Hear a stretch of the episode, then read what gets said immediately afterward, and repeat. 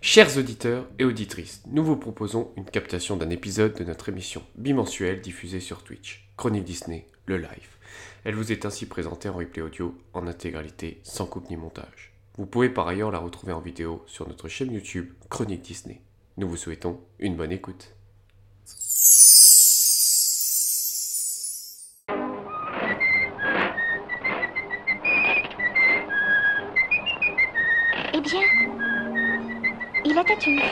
Princesse. Et cette princesse, c'était oh, On dirait un conte de fées. To all who come to this happy place, welcome.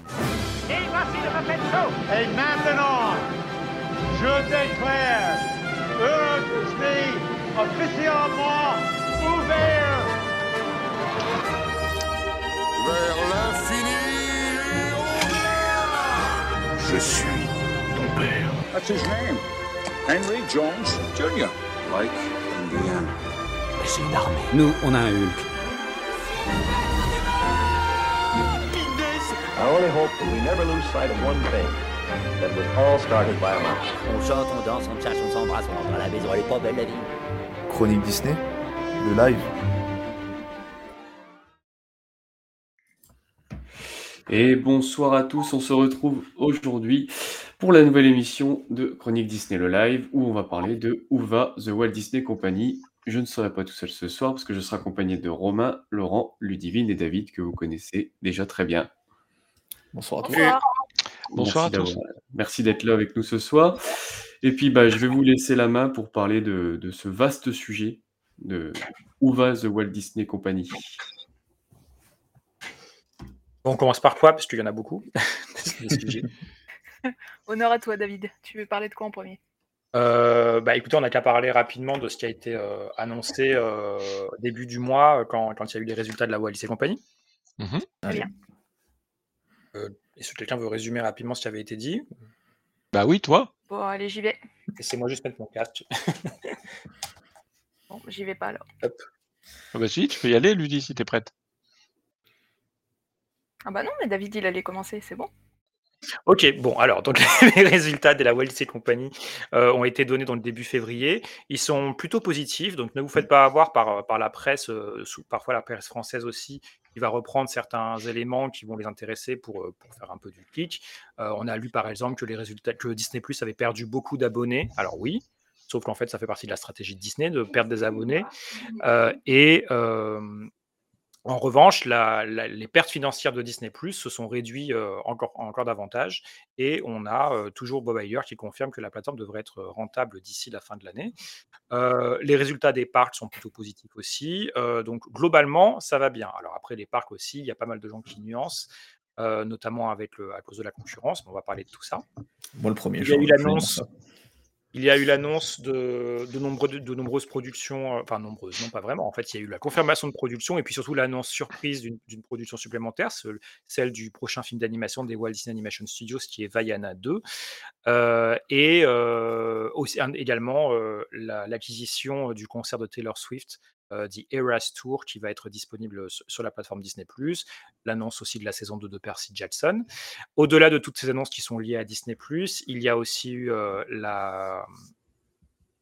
Il y a aussi eu euh, l'annonce du fait que Disney euh, allait euh, acheter, une, acheter une part de Epic Games. Epic Games, c'est le, le studio qui a créé Fortnite. Et donc, le Disney vient de mettre 1,5 milliard de dollars là-dedans. Ça correspond à peu près 10% de, leur, de, de ce qu'ils représentent. Et avec ça, Disney veut donc se positionner davantage dans le monde du jeu vidéo. Et c'est aussi un Et sujet qu'on que. va aborder.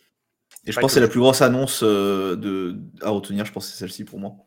Bien sûr. Euh, L'autre annonce également concerne E ESPN+, euh, donc, euh, enfin ESPN tout court, en fait, l'année prochaine sera lancée euh, une vraie plateforme E ESPN qui intégrera aussi les sports, le sport en direct. Donc, il faut savoir qu'aux États-Unis, pas que ESPN l'année prochaine, hein, dès, euh, dès, dès l'automne. Dès Holton, il me semble que c'est la plateforme de- que- dont on voit l'image là, qui n'est pas la plateforme E ESPN, mais qui est la plateforme conjointe de plusieurs marques et qui est en plus de la plateforme E ESPN qui est lancée l'année prochaine. Et y, il y a Disney qui vient de s'associer à Fox et Warner Bros. Pour lancer une plateforme de sport conjointe, mais qui serait plus euh, sorte d'agglomérat, mais sans spécificité, sans fonctionnalité particulière, à part le fait de regarder les chaînes. Là où ESPN, l'année prochaine, aura sa vraie plateforme, qui, selon Bob Iger, ne sera pas redondante et aura quand même, du, aura quand même son intérêt.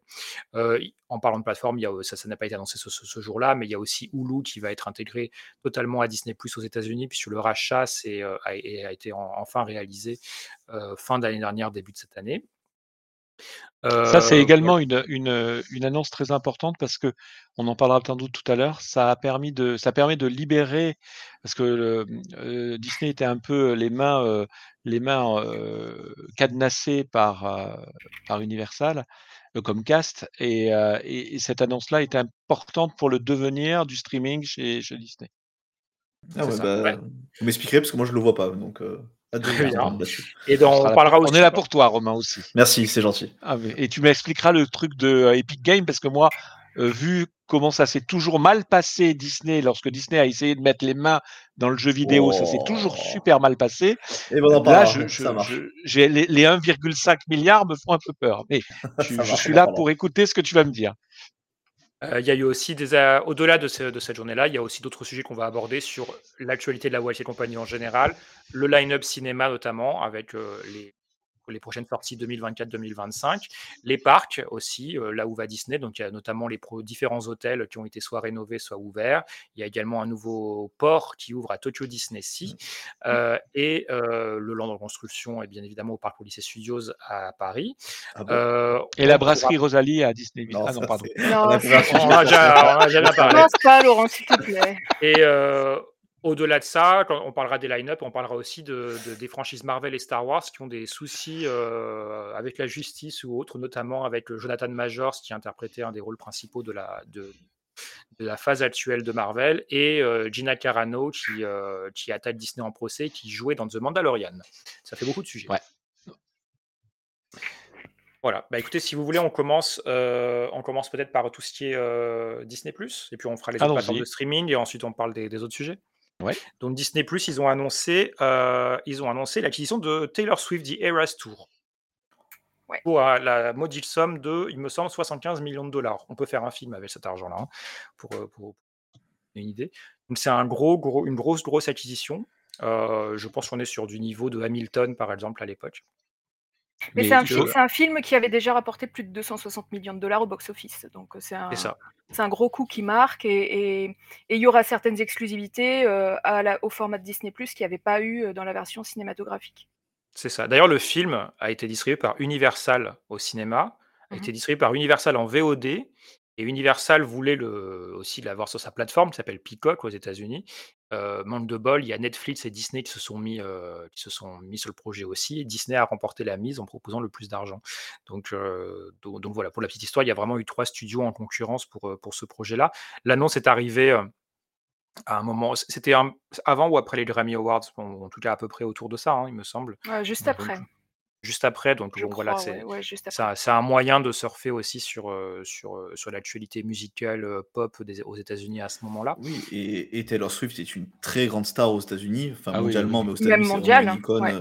Euh, C'est vraiment une icône. hein. On peut prendre par ex- en exemple le Super Bowl où j'ai l'impression qu'on a plus parlé de, Oui. de Taylor On avait Swift l'impression qu'elle était sur le parce terrain. qu'elle sortait avec euh, un, un joueur de- d'une des équipes. Alors moi, je suis pas du tout, je pourrais pas vous dire euh, si c'est ouais. Dallas ou Denver. On a plus parlé de Taylor Swift que du match, quoi. Donc c'est c'est pour dire Alors aussi que c'est c'est- Disney marque c'était un ni très Dallas gros ou coup Denver, euh, c'était Kansas City. Kansas City. Bon, les États-Unis, quoi. Mais il faut se, il faut se rendre compte que euh, euh, je, je pense que si Disney euh, s'était positionné euh, aussi fort, il y a aussi un message politique derrière quand même. Parce que Taylor Swift, il faut se rendre compte qu'aux États-Unis, Swift. elle a. J'ai dit quoi? Tu as dit Nintendo, tu as confondu avec la Nintendo Switch, mais Oui, pardon. Mais moi, mon anglais, vous savez, il est très euh, bon. C'est Euh, voilà, vous, vous allez Swift. pouvoir vous, vous allez pouvoir vous moquer. Donc Taylor, parce que moi je l'appelle Taylor, je la connais bien. euh, elle est, elle est une icône effectivement de la pop, mais elle a surtout un poids politique. Pourtant, sans en faire directement, hein, elle est ce qu'on appelle une influenceuse, mais elle est très très regardée. Et en cette période, en cette année électorale, et je veux dire, moi, je, vois quand même, on parlait tout à l'heure de, de, de, on va en parler sans doute des difficultés politiques et, d'image de la compagnie. Moi, je vois également dans l'achat de ce programme, pas simplement un achat, entre guillemets, musical, artistique, etc. Je pense que Disney veut associer son image à celle de, de j'ose plus le dire maintenant parce que vous allez Taylor vous moquer, Taylor. mais voilà, de Taylor. Mais, euh, mais je pense qu'il y a vraiment un peu de ça, quoi. C'est-à-dire que euh, et, et- et- et le message, euh, le message qui est passé politique, à mon avis, qui est très très fort. Bah, sans doute. Après, c'est vrai qu'on a beaucoup parlé de Taylor Swift contre Donald Trump parfois sur des différents sujets. Le fait que les démocrates veulent l'utiliser en tant qu'icône, etc. Donc ça, ça peut effectivement jouer. Au-delà de ça, juste pour la petite histoire, Taylor Swift avait déjà eu un, un concert musical sur Disney euh, qui, avait été, qui avait été proposé, qui s'appelait Folklore. Mm. Et pour ceux qui se souviennent de d'elle il y a encore plus longtemps, elle était même dans le film de Hannah Montana.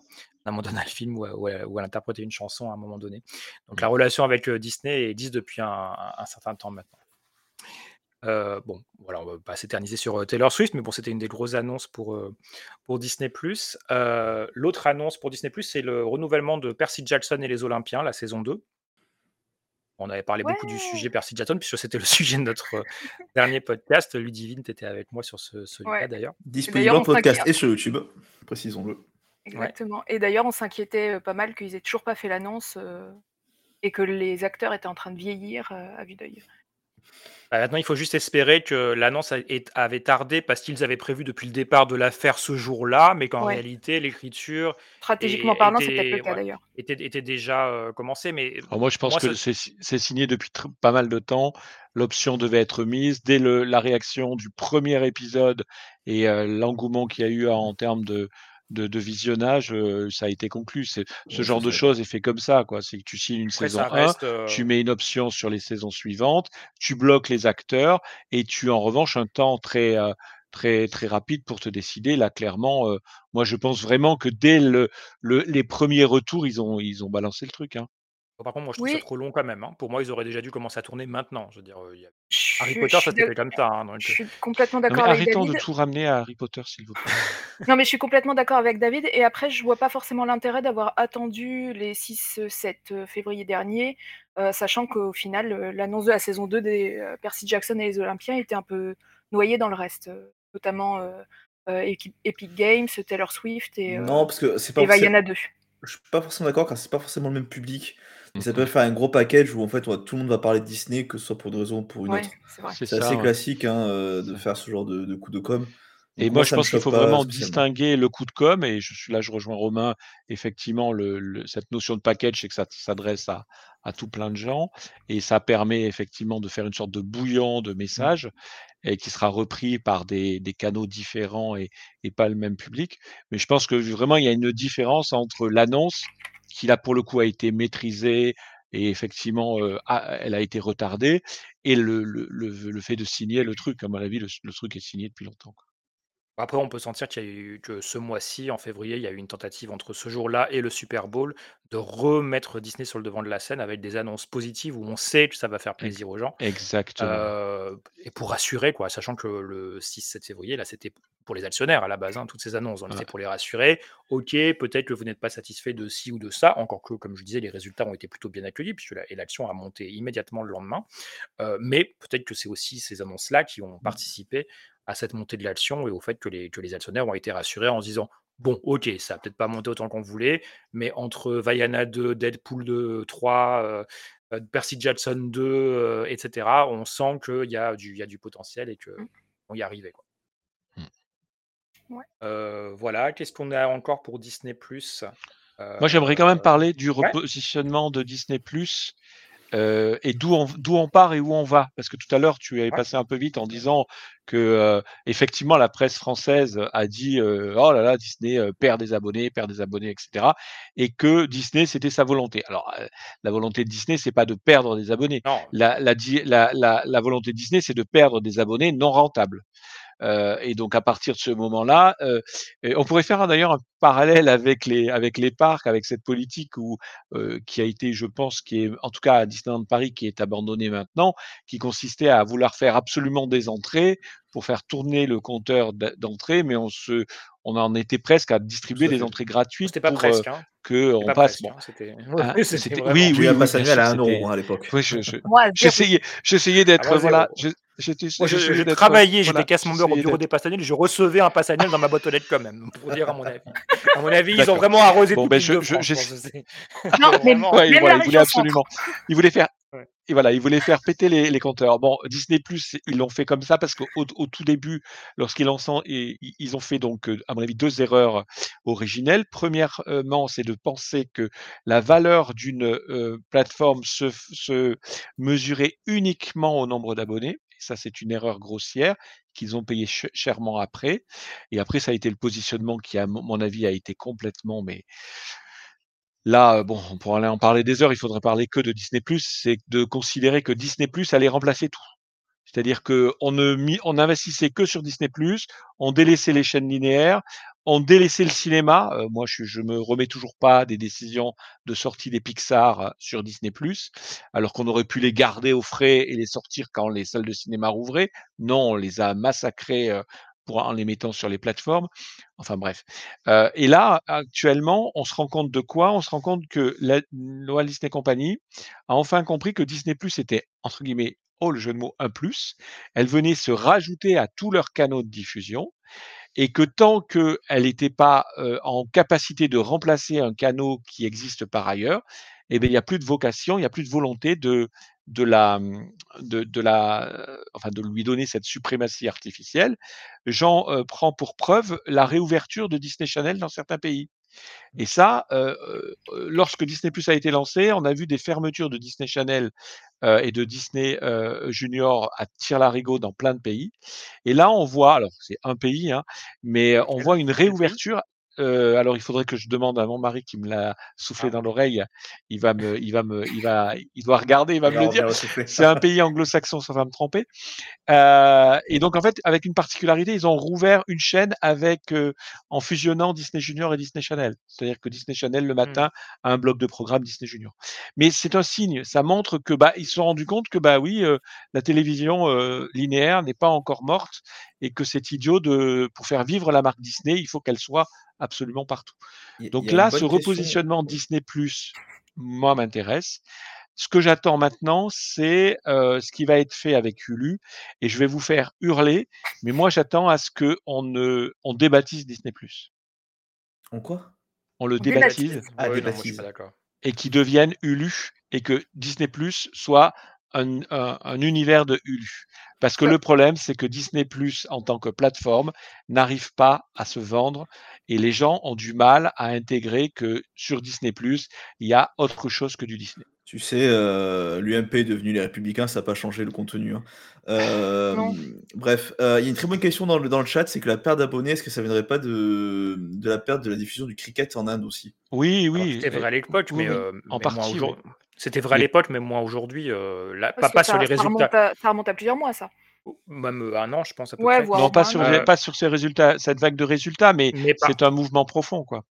Mais par contre, heu, Disney est en train de gérer ce problème-là. C'est on l'a pas évoqué tout à l'heure, mais je peux le dire, heu, là. On est à quelques jours probablement enfin, c'est ça va probablement se jouer cette semaine-là,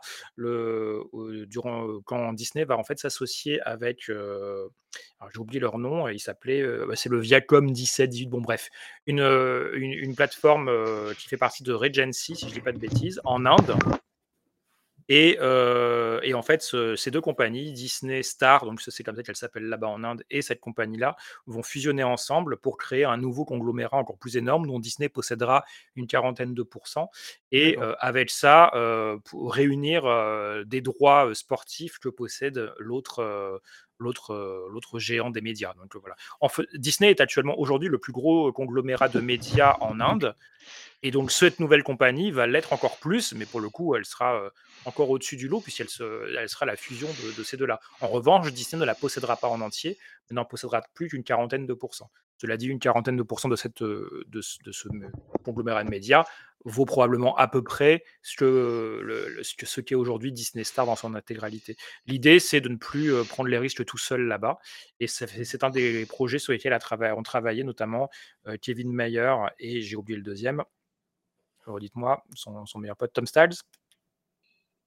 Heu, pour, Tu sais pour mieux que ça. Tu sais mieux que nous. Heu, donc Tom les ancien donc Paris. Voilà, c'est ça. Et donc les deux, euh, les, les deux ont essayé de, de- enfin, ont mis en, ont mis en place ce projet-là. On- Là, je, je check un petit peu la presse de temps en temps et euh, apparemment ça va se jouer dans la semaine. Le rachat définitif. L'annonce est déjà faite. J'ai j'ai- j'ai la- le pays, c'est la Scandinavie. C'est Ou, pas un euh, pays, mais. Anglophone, ça, tu nous as dit. Oui, bon, ben ça va, hein, c'est C'est bon. Anglo-saxon. anglophone. Ouais. Oui, ben on m'a dit en Scandinavie. Alors excusez-moi, mais moi, voilà, hein, je suis allé à la source. Tu hein, éviteras je de faire la voilà. question. Il faudra jamais que tu fasses les questions d'un jeu télé parce que tu vas demander. Alors, c'est un pays anglophone. La réponse est la Scandinavie. Oui, bon, ben ça va. hein. Arrêtez de vous moquer. Quoi qu'il en soit, je voudrais, je voudrais absolument insister sur le fait qu'il faut que Disney Plus s'appelle à terme Hulu partout, Alors, dans, Je vais rebondir partout sur, dans le monde. je vais rebondir sur ta, sur ta remarque là sur euh, le fait de débaptiser Disney Plus parce qu'on est aussi là l'émission c'est où va la Walt Disney Company? Moi c'est plutôt où va Disney Plus avec notamment toujours pas d'émission patrimoine le retrait de beaucoup d'émissions. Et c'est vrai que moi j'ai du mal à voir en fait où se veut se positionner Disney Plus. Bah, c'est quoi leur but au final? C'est vrai que c'était pas clair.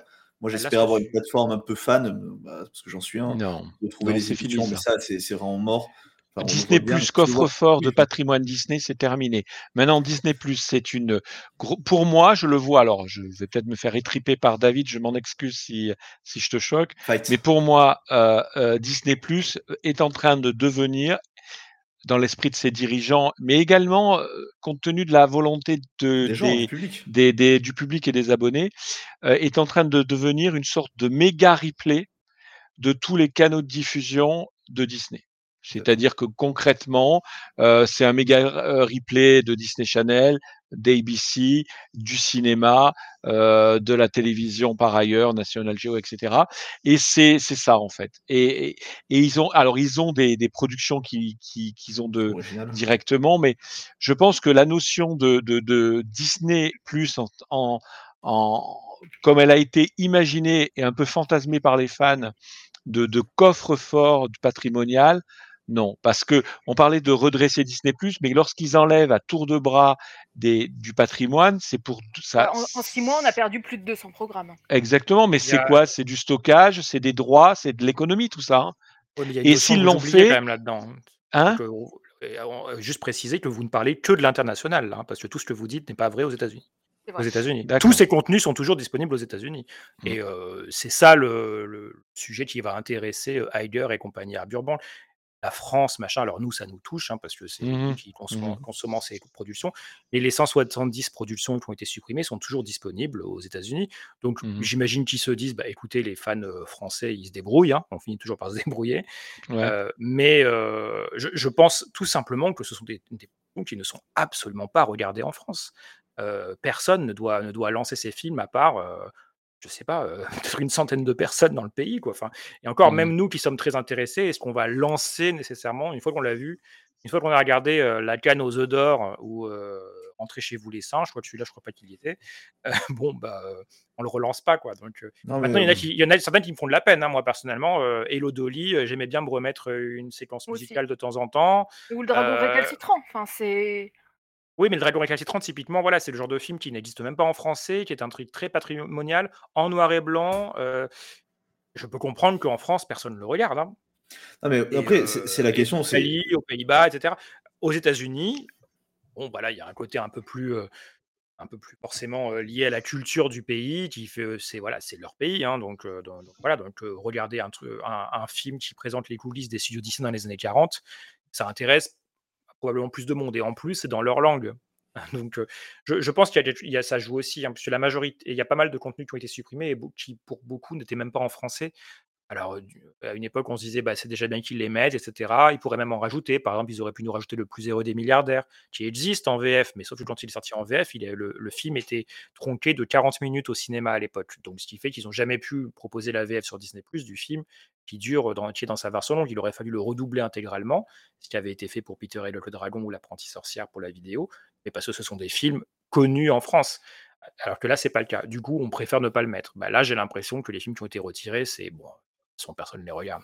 Voilà. Mais après, on peut débattre bien sûr de la légitimité des choix. Hein. Hello Dolly, je pense qu'on pouvait le laisser, par exemple, parce que ça reste euh, dans les, dans les vieux films de 20th Century. euh, et si on devait en regarder 5 ou 6, il y a celui-là. Quoi. Mais il y en a plein d'autres. Enfin, quand tu vois euh, 4 bassés pour un Danois, L'espion ou de velours, enfin, c'est des, des gros classiques qu'on qu'on regardait. Enfin, c'est.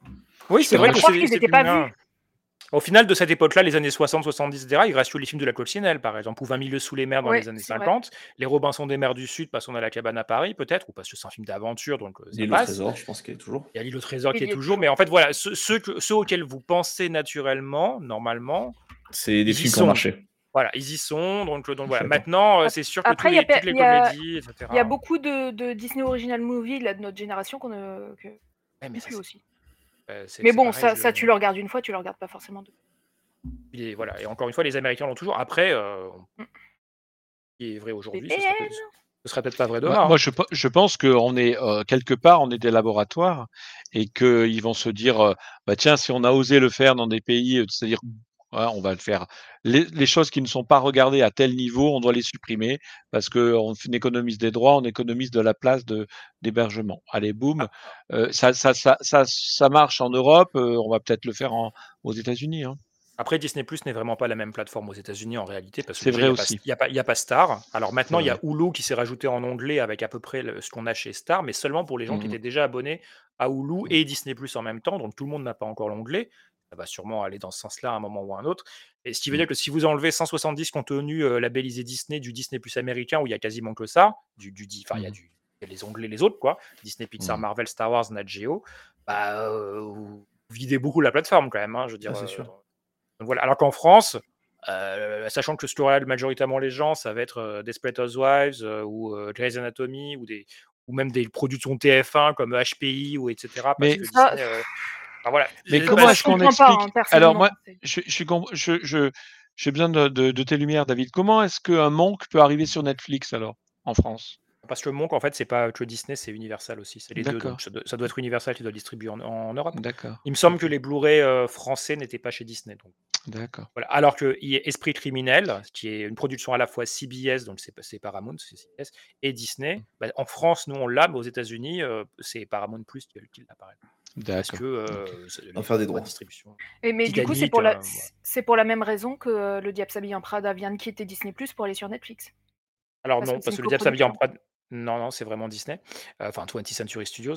Euh, non, mais ça, ça, ça euh, Disney l'a annoncé. euh, c'est valable aussi aux Oui. États-Unis. Ils ont annoncé que maintenant, ils allaient à nouveau euh, faire, enfin, faire de la licence et proposer leur, leur production à d'autres plateformes, mais en gardant bien à l'esprit, surtout aux États-Unis où il n'y a pas ces contenus-là euh, sur Disney+, on ne parle pas des contenus Disney, Pixar, Marvel, Star Wars, National Ouais, Geographic. sauf que je pense Un que truc ça comme reste. s'habille en Prada, dans le, comme personne ne l'associe à Disney, c'est moins grave de le retrouver sur Netflix, sachant que ça fait rentrer de l'argent dans les caisses de Disney de faire ça, alors que le laisser sur Disney+, peut-être qu'ils se sont rendus compte que le peu de gens qui le regardent ne justifiaient pas euh, Hmm. de le garder là, alors que tu le mets sur Netflix, hop, quelques Ce centaines serait de pas la démographie de- d'abonnés sur Netflix et euh, Disney de toute façon, il est préfère- pas, il est- de Ah toute bon. façon, il est pas sur. Disney Plus aux États-Unis, il est sur Oui, euh, de base. Hulu. Mais, mais même en, le laissant, en mettant euh, le, le, le là sur Hulu, Disney ne gagne pas d'argent. Il propose un contenu qui va, qui- en espérant conserver les abonnés en leur proposant un contenu qui les Oui, alors qu'en le, en Il le faut filant comparer plateforme, ça. il gagne. Oui. Voilà, en- il faut comparer ça euh, en termes d'intérêt au fait de le mettre sur Netflix et de là de gagner de l'argent.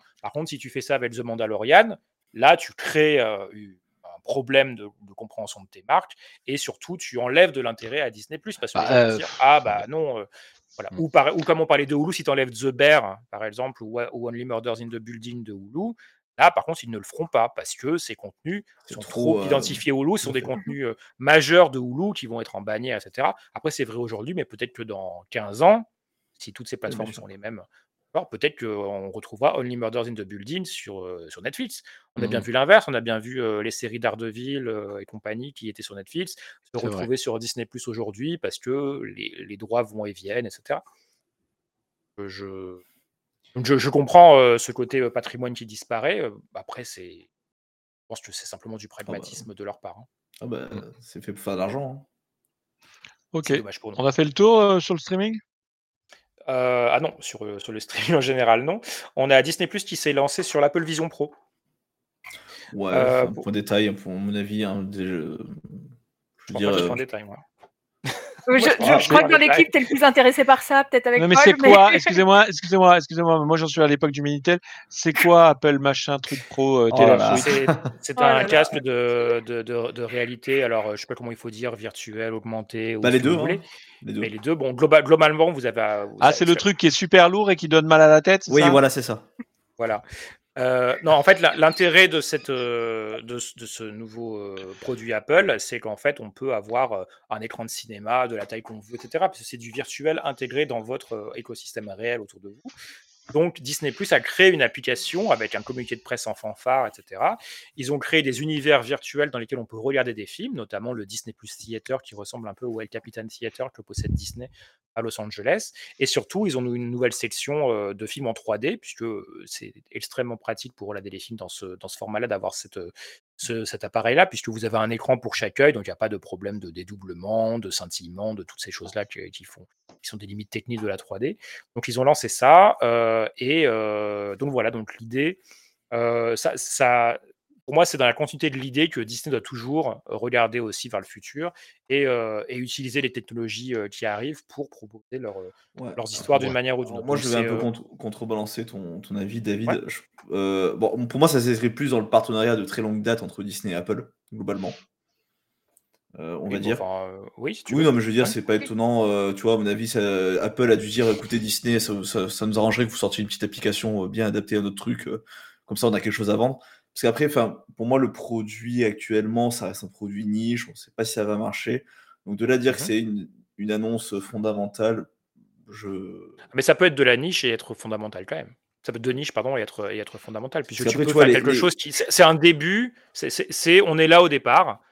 Et, euh, et euh, si Oui, enfin, les ils étaient là au bien départ pour le Laserdix aussi, quoi. Donc, euh, Oui, ça a Et- les mal de casques temps. de C'est juste, VR, c'est juste que le DVD est arrivé à un moment donné. oui. voilà. Et, et les casques de VR, ça fait quand même des années que ça existe pour. Non, mais bon. pour Non, mais je donc pense que objectivement, ils ont raison d'être là. Ils ont raison de s'associer à Apple parce que voilà, ça donne truc, mais c'est pas là-dessus que pour le moment on fait on fait notre beurre, quoi. On est d'accord? Ah, clairement. Non, non, mais là c'est plutôt le côté euh, technophile de, de Disney que, que- que j'aime bien aussi. Et d'ailleurs, euh, je ne sais pas si vous avez vu aussi le nouveau tapis qu'ils ont inventé. Là, c'est euh, l'Imagineer qui a été, euh, Ouais. qui a été Euh, récompensé il y a peu de temps. Mais bon, en gros, vous marchez sur un tapis euh, indéfiniment et ce sont des espèces de petites boules qui arrivent à tourner sur elles-mêmes, etc. et qui font que vous, vous ne dé- vous ne vous déplacez pas dans la réalité. Ce qui fait que vous associez ça avec un casque et vous êtes dans Ready Player One. Vous pouvez vraiment marcher, avoir l'impression de vous déplacer parce que vous, vous faites l'effort de, physique de vous déplacer. En réalité, vous restez toujours au même endroit. Ah, ce sont des mec- choses. Oui. Non, non, vas-y, vas-y, continue. Ouais, donc ce sont des choses que Disney, c'est aussi une chose que Disney euh, a inventé, qui pour l'instant n'a pas d'application réelle, mais on peut imaginer Ah oui. ce qu'on peut. ce Ah, j'avais entendu parler de cette histoire. Ils, ils ont, essayé de le tester sur les tapis roulants de Disneyland Paris pour donner l'illusion qu'il marche, ça? Ou à marche pas C'est ça, fait. non? C'est pas le même imagineur qui a fait ça? Non, non, c'est c'est pas Non. ça fait, ça fait combien 30 ans qu'ils essayent de les faire tourner? Ces, ces- ces tapis Voilà, c'était tout. Je voulais la placer. Elle est placée. Allez, au suivant. Mais voilà, non, mais je suis d'accord avec David hein, enfin, et avec Laurent. Enfin, c'est. Alors, euh, n'est pas d'accord lui et moi. Ah non, euh, oui, non, oui, alors là, il va falloir tout expliquer, Romain, Non, parce que je pense qu'on est d'accord. On est d'accord sur le fait de dire que Disney ne pouvait pas ne pas, ne pas investir dans ces technos-là. voilà. Mais après, Et est-ce j'ai envie de dire, il faut la mettre en stand-by pour voir euh, est-ce que ça va être, euh, disons, un bon pari réussi ou est-ce que ça va finir en de boudin parce Comme les, que lu- comme euh, les lunettes voilà. euh, qu'ils avaient fait euh, Google et compagnie à une époque qui sont tombées euh, en désuétude très rapidement. Ouais. Ça, Mais bon, après, c'est le, le vrai risque, il n'est pas chez Disney, il est chez Apple. Ouais, Donc, c'est bien- exactement, C'est bien, que, bien Disney soit là. Je Et puis. Disney était aussi là au début du Blu-ray, euh, et, euh, Mm. au début du Blu-ray 3D, etc. Le Blu-ray avait été lancé euh, par Sony, et ça me fait une transition toute parce que Disney, donc, du coup, se lance dans ces nouvelles technologies-là. Mais du coup, ils abandonnent un petit peu les anciennes. Et là, on a eu l'annonce aujourd'hui, euh, bon, c'est Mm. une rumeur, mais très très forte et bien renseignée, comme quoi Disney va donc euh, léguer la distribution des supports physiques à Sony aux États-Unis, parce qu'en France, on sait déjà que c'est déjà fait. avec ESC Distribution. Euh, bon, enfin, il faut vraiment le savoir, hein, parce que j'ai regardé les, éditions récentes, euh, on voit pas de différence, hein, mais bon, c'est ESC qui gère. Et aux États-Unis, ça va être Sony euh, Pictures Home Entertainment qui va distribuer les films Disney. Non, mais on le dit Euh, comme ça, mais c'est juste, Ouais. c'est juste ahurissant ce qui se passe en fait. Ouais. C'est un Ouais, donc- retour en fait. Là, on revient aux années 80, quoi. Bah, oui et non, parce qu'en fait, c'est juste que moi, je vois pas Disney Bah, qui plutôt recule. oui je que vois- non, je- d'ailleurs. Oui, mais moi, je vois pas Disney qui recule. Je vois Disney qui avance et Ah qui non. forcément laisse de côté les choses qui, Non, non, non, non. euh, ouais, je dis qui- pas qu'il qui recule du là pour. passé. Voilà. Oui, oui, je dis pas qu'il recule. On est d'accord, mais c'est c'est ahurissant de se retrouver dans une situation où on, on est dans la même situation où Disney n'est plus à la tête de la distribution de ses vidéos. C'est Mais bon, juste en même temps, ahurissant. euh, c'est que c'est- ça rapporte plus tellement d'argent. Bien donc, en sûr. fait, Et en, en laissant la distribution Et, et euh, ça me permet. Oui, pour le pour le consommateur, ah bah, ce sera, ce sera chose. mieux, oui. Oui, oui, ce sera mieux. Ah oui, parce, que, le, parce, il- parce que Sony va là, distribuer les trucs.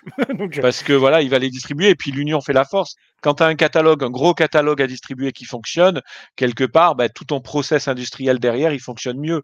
Donc ça fait du bien à Sony et ça fait du bien à Disney. Ça me permet oui. aussi de rebondir sur une annonce qui a été faite aujourd'hui. C'est la fin du Disney Movie Club et ça montre également la fin par Disney de l'engagement sur les supports, sur les c'est supports la, physiques. c'est la- conséquence de Sony, ça, en fait. hein, euh, Ouais, ouais, tout à fait, oui, bien sûr. Le Disney Movie Club, c'était le club Enfin, où les fans pouvaient euh, s'inscrire sur Internet aux États-Unis et, et commander des Blu-ray de films qui ne sont pas édités dans le commerce pour le grand public. Ça, permettait à Disney de maîtriser les coûts de production de films beaucoup plus de niche. Ça leur a permis d'éditer des vieux téléfilms, etc., ou même des intégrales de séries moins connues. Et, euh, et ça faisait 23 ans que ça existait, et, et l'annonce a été faite aujourd'hui que ça a été annulé. Que ça, que, que, ce- que ça, que ça, que ça s'arrêtait. Donc ça veut dire que Sony n'a pas l'intention euh, de, de, de ça Mm, on peut mm. comprendre. Après, c'est peut-être une erreur aussi de leur part, mais, euh, mais bon, voilà. Après, Mm. pour, le, pour les Blu-ray en général, qui achète, enfin, combien de, de Blu-ray sont encore vendus? Déjà, combien il y a de sorties par an chez Disney? Il doit y Oui, avoir une sûr, dizaine. sûr, à d'accord. par, rapport à une époque où, rappelez-vous, la grande ère du DVD, Oh il y avait, il y avait une sortie toutes les deux semaines. Parfois, c'était juste des épisodes de court-métrage Mickey, ou alors c'était des Il y a eu, il y a eu, les Touchstone, les Hollywood. il y a ouais, eu des sections, en- il y a eu une section qui s'appelait bientôt en vidéo sur Chronique Disney pendant des années et des années, et c'était l'une des, des, des sections les plus visitées du site parce qu'effectivement, comme tu le dis, il y avait énormément de choses qui sortaient. Et on suivait même les sorties françaises et américaines pour vraiment, euh, euh, bon, bah, c'est quelque chose. Et euh, on va le, on va aussi euh, en parler pour nous. je veux dire, quand on a supprimé cette section, ça s'est fait dans l'indifférence générale, hein, parce que déjà, déjà, euh, plus personne n'y allait, hein, parce qu'il y avait très très peu de sorties. De toute façon, aujourd'hui, les sorties en France de Disney en vidéo, c'est tout simplement les sorties des films sortis au cinéma euh, les quelques mois avant. Il n'y a plus rien Et, derrière. et depuis qu'il y a ESC qui a repris, bah, du coup, ils ont quand même dit qu'ils vont tenter les éditions 4K de Blanche-Neige et les Sept Nains. On Donc verra c'est ça. c'est très bien. Euh, Et puis il y a aussi les éditions de The Mandalorian et WandaVision, euh, comme aux États-Unis. Voilà. Mais c'est Mmh. des choses vraiment précises de, de- de films à succès ou de. Euh, de- Oui, ou l'objet de. Mais- collectionneur aussi. oui, voilà, mais il n'y a plus Ouais, de parce qu'il y a de sorties plus en de, plus de personnes de qui petits films, les films, steelbooks. euh, etc. Par exemple, les films 20th Century Studios sortis au cinéma ou les Searchlight, je ne sais même pas s'ils sortent même aux États-Unis en, en Blu-ray. Est-ce que. euh, Je n'ai jamais acheté un Blu-ray de ma vie. Très bien. Euh, moi, si. Voilà. voilà. Si, Mais, mais est-ce que, euh, est-ce que les films euh, qui sont sortis l'année dernière en Searchlight sont sortis en, en, en vidéo? Je ne suis même pas sûr de ça. Alors, sûrement que. Pauvre Ouais, je, je Créature je, sortira. pense que, parce- si- je pense que si, quand même. Je sais pas, peut-être. Euh, Euh, parce les- que enfin, je, pour, pour fréquenter de temps en temps la Fnac, euh, il y a toujours les dernières sorties. euh. Oui, mais en Disney, Marvel, quoi. Mais, euh, mais est-ce qu'ils éditent euh, En Searchlight, des. Ah bah, Searchlight Search- ou quoi? Searchlight, euh, si, quand même. Bah, quoi? D'accord. Euh, il le- me semble le- avoir déjà vu le menu, avoir déjà vu euh, les Banshee d'Inisherin, si je dis pas de bêtises, Le, le menu, ce euh, serait. Ah. ce en, tête de mais- gondole. Je suis pas. le- Mais bon, d'accord, ok, si, euh, très bien. Après, euh, je doute pas que Pauvre Créature sortira en Blu-ray, parce que c'est un film qui, qui, qui est présent aux Oscars, par exemple, Ouais, qui, qui- voilà. Donc celui-là, oui. Mais euh, mais il y a plein de petits films qui sortent dont on n'entend pas tellement parler. Euh, Chevalier, par exemple, euh, voilà, qui est sympa hein, au demeurant.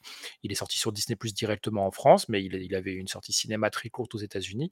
Je doute que ce film soit sorti en, en vidéo aux États-Unis même. hein. Donc Ouais, voilà, donc ça reste. euh, de- Il y a une bonne remarque de Goodcar qui dit euh, Je pense qu'à part des coffrets collector, je vois mal les DVD Blu-ray se vendre dans le futur, comme les vinyles qui commencent à supplanter les CD en termes de vente de suite de musique. On, Ouais. va, on va chercher un objet de collectionneur maintenant. Et il y en a un qui arrive d'ailleurs, c'est Titanic. Il y a un, un beau coffret Titanic 4K qui sort euh, dans quelques, quelques mois, je- au, au printemps. Alors, c'est pas Disney aux États-Unis, c'est Paramount, mais chez nous, c'est Disney qui Après, tu peux avoir un effet pervers, alors plutôt chez les gens comme moi, fans, mais pas collectionneurs de DVD et Blu-ray. C'est que typiquement, euh, là où avant, euh, acheter un DVD ou Blu-ray, je m'en foutais parce que ben, je pouvais le voir sur Disney+. Maintenant que je sais que le, le, le contenu et enfin le catalogue est volatile, peut-être que ça va me pousser à acheter vraiment le, un DVD de temps en temps parce que je me dis, ce film, il faut que je l'ai sous la main. Ouais, mais Et c'est pas encore. le. Oui, mais les films qui sortent en DVD, ce ne sont pas ceux Mais qui ça seront fait pas Disney+. ça. Parce que sinon, ils seraient Non, même pas ce sont disponibles ceux qui marcheront en plus, donc euh, potentiellement, oui, ça, Ça, fera ça, rien. ça, ça marche Ça pas, va- sauf, si, tu- sauf si tu parles de vieux DVD d'occasion sur Amazon Oui. ou, ou autre, tu vois, tu vas Oui, mais à partir de là, il y a d'autres solutions. euh, voilà. Mm, mm. Oui, voilà, mais ce que je c'est que le, le Blu-ray que tu vas, que tu, d'un film que tu as aimé en 2024 et que tu vas acheter euh, au, à la Oui, il Fnac, sera sur Disney+. celui-là, il va rester sur, il restera sur. Disney Plus quand il y sera, parce que parce qu'on parle de films. euh, Enfin, après, on peut pas, on- faut jamais dire jamais. Peut-être que euh, le Manoir hanté euh, 2023 sera plus sur Disney Plus dans 20 ans, 30 ans, alors que tu auras Ah, toujours ton. Blu-ray. Mais, euh, mais bon, c'est pas les, les films de niche qui sortent aujourd'hui en, en vidéo. J'espère juste qu'ils vont pas arriver, comme dans l'esprit du jeu vidéo, à faire des, euh, comment ça s'appelle, des coffrets collector, mais sans le DVD ou le Blu-ray à l'intérieur. Ça, ils le font Quoi beaucoup, les jeux vidéo. Bah, en fait, ils font des packs collector pour les sorties de jeux vidéo où tu as une statuette, etc. Et généralement, en fait, tu as juste un code pour télécharger le jeu. Tu même pas le support physique. Ah oui, parce qu'il est Ah oui, d'accord. support physique. D'accord, ok. Ah, si, si, il existe, mais quelquefois, il est juste pas dedans, en fait. Donc, tu as carrément même la pochette en plastique jolie, tu as Bon, passé après, l'as euh, pas. Donc, j'espère qu'on n'arrivera pas là, par contre. Serait mais tu sais, ça, si, ça, si ça existe pour le jeu vidéo, c'est que ça a son public. Et tu vois, tu me dis Oui, ça. euh, est-ce que je n'achèterais, est-ce que je suis sûr que je n'achèterais pas euh, un Blu-ray collector avec rien dedans d'un film comme statuette. Hamilton, euh, de, Hamilton par exemple, qui n'est que sur Disney juste pour avoir un joli coffret, c'est possible que je l'achète. Alors, pas, pas le Milton, mais je pense que je serais capable de faire ça aussi. Oui, mais je pense que nous ne sommes pas représentatifs, euh, et surtout pas toi, euh, David, du grand public. Allez, Ça, euh, ouais, ouais. Mais je, pe- je pense qu'aucun de nous n'est représentatif du grand public ici. C'est vrai aussi. Est-ce qu'on Euh, parle euh, cinéma? Bah, on Bah, est sur du les coup, films, tu, allons-y. tu- Ouais. tu peux peut-être faire une transition entre Disney Plus et, et le cinéma, vu qu'on avait une série qui était censée arriver sur Disney Plus et euh, qui devait faire une suite à Vaiana, et qui finalement va arriver au cinéma en novembre prochain. Donc, c'est La Reine des Neiges 3. J'ai peur. Pardon. Pourquoi veux-tu, que je fasse cette transition alors que tu viens de la faire? Eh Bah. C'était une façon subtile de la faire. voilà, bon. on est mieux Ouais. servi que par soi-même. Bah, Il y a plein de gens qui se sont, euh, qui se sont euh, très très très étonnés de l'annonce de, de Vaiana 2. Alors, on a tous Pas été toi. étonnés de l'annonce. Si, si, non, mais l'annonce de Ah. Vaiana 2, oui. Mais immédiatement après, je me suis dit, oui, non, mais d'accord, ok, je comprends. En fait, c'est Oui. qu'en fait, mais beaucoup de gens n'avaient pas suivi le fait qu'il y avait une série qui était déjà en production depuis longtemps et qui avait été annoncée, il me semble, en 2019 ou 2020 Ah, totalement pour une, oublié. Pour une sortie vers maintenant. Donc en réalité, ce film, c'est juste le repositionnement de la série en, en film de cinéma. Parce que c'est vrai que normalement, un film d'animation euh, Disney, c'est pas annoncé aussi peu de mois avant la sortie. Généralement, c'est plutôt en un ou deux ans avant. À notre époque, hein, bien sûr, avant Internet, on pouvait découvrir le Disney de Noël au début d'année et il sortait à la fin d'année. Mais là, c'est vrai que ça a fait un, un petit coup comme ça de surprise. Euh... Bah, qu'est-ce qu'on en pense Vous en pensez quoi de cette annonce? Moi, j'ai très très peur. Parce que euh, le, le- le côté, je repositionne quelque chose qui était prévu pour être une série. Je le... Alors, ça dépend. En fait, on va retomber sur notre conversation de Percy Jackson. C'est quand est-ce que la décision a été prise? Si elle a été prise très en amont, bon, peut-être que. Mais si elle a été prise vraiment là, c'est-à-dire à six mois de la sortie, euh, j'ai très très peur. J'ai très très peur parce que euh, et on a déjà des antécédents quoi. Si c'est pour nous ressortir euh, des films à la fée clochette, euh, c'est moi, pas des je- Walt je- Disney, je pense c'est c'est pas des vers Walt la- Disney euh, Animation Studio quoi. Si on nous refait euh, euh, Disney au 2. cinéma, euh, mais produit par Disney Toon, j'ai très très peur quoi. Voilà, c'est pas Disney après- Toon là. hein. C'est pas Oui, Disney Toon. non mais c'était une image. euh, Oui, oui. c'était une image, c'est-à-dire que Mais c'est- Mais c'est euh, intéressant de le, de le dire parce qu'en fait, c'est Disney, Walt Disney Animation Studio n'a pas vraiment fait de série tant que ça jusqu'à présent, donc on n'est pas encore habitué à cette idée. Normalement, les séries télé, c'est Disney Télévision Animation, qui ont fait toutes les séries La Petite Sirène, Aladdin, etc. etc. La série Vaiana, c'est Disney Animation, le studio de cinéma, qui a ouvert une succursale à Vancouver, au Canada, pour produire avec la même qualité d'animation cette série euh, Vaiana. Il y, avait, il y a cette série, et l'autre série qui était en production, c'est Iwaju, qui sort euh, dans quelques jours aux États-Unis, euh, dans une semaine, et ça sortira un mois plus tard en France. Là, c'est c'est de l'original. Les autres séries qui, ont, qui existent, c'est Baymax, Zootopie Plus, et puis les petits, et puis Olaf qui, se, qui réinterprète les autres classiques Disney, où il y avait Il y avait Olaf tout seul aussi pendant la pandémie. et une sur euh, Tiana. Voilà, il y a aussi une série Tiana qui, elle, serait a priori en 2D, enfin anima- animation traditionnelle, mais en réalité, on n'en sait rien. Et ça va dans le sens de, du fait de vouloir former des nouveaux animateurs 2D, d'a- de les avoir commencé à faire travailler sur Il était une fois un studio, et de- de- d'essayer d'aller dans ce sens-là. C'est peut-être pour ça que ça prend autant de temps, d'ailleurs, d'avoir des nouvelles de cette série. Parce qu'il faut, il faut peut-être beaucoup travailler dessus pour faire de l'animation traditionnelle, du coup. Mais pour, pour Vaiana, je, alors l'inquiétude, j'ai la, la même, mais je, j'ose, je, je pense quand même qu'ils ont dû prendre la décision il y a quelques mois, quand même, ou au moins quelques semaines, Ça- ce qui leur, ce qui leur laisserait à peu près un an avant la sortie du film, si on se repositionne à peu près à la fin de l'année dernière, comme le film sera à la fin de cette année. un an, ça peut suffire. Sachant qu'il ne faut pas partir de, à zéro. Hein. Il y a quand même euh, le scénario est déjà écrit, il faut peut-être un peu le modifier. Euh, les- L'animation, il y a beaucoup d'animation qui est faite. Un film comme La Reine des Neiges 2, vous avez tous peut-être vu le documentaire sur la production du film, où euh, quatre mois avant, enfin on, est l'été avant la sortie du film, ils s'en sont encore à animer, à prendre des décisions sur le scénario, à pas savoir la chanson, la, voix de la qu'entend Elsa, d'où elle vient, ce genre de truc. Je dis, bon, après, là en un an, tu peux produire un grand climax d'action, par exemple, qui n'était peut-être pas prévu dans la série, tu peux rajouter deux, trois chansons, encore que je pense que des chansons, il devait en avoir pas mal, parce que vu que c'était une série, il y avait peut-être une chanson par épisode. Et là, là, pour le coup, euh, David, je te coupe. Ouais, vas-y. Iger a dit, après avoir vu les premières images, on s'est rendu compte que euh, euh, on voulait, euh, on voulait pas juste le sortir sur Disney Plus en format série, on voulait en faire carrément un film. Donc ils, Ouais. sont- ils sont partis de là. Et il y a aussi une deuxième raison qui peut aussi avoir conduit au fait que le vers un, un film, c'est que euh, Vaiana, euh, le premier du nom, a été le film le plus streamé de l'année, toutes plateformes confondues. Oui, c'est vrai, pendant, pendant plusieurs années d'ailleurs, hein, quasiment depuis, euh, depuis sa sortie, Oui. euh, depuis, depuis Mais que cette, cette année-là encore. euh, Oui, oui, c'est vrai. et, et, et si. Alors, la- l'annonce est faite avec, une, avec un visuel, une, une image là, qui apparaît à l'écran. Et peut-être qu'on peut. on a la vidéo, peut-être qu'on peut la montrer, puis on, on continue d'en parler. Il y en a pour quelques secondes. On continue Ouais. d'en parler juste après. En régie, s'il te plaît.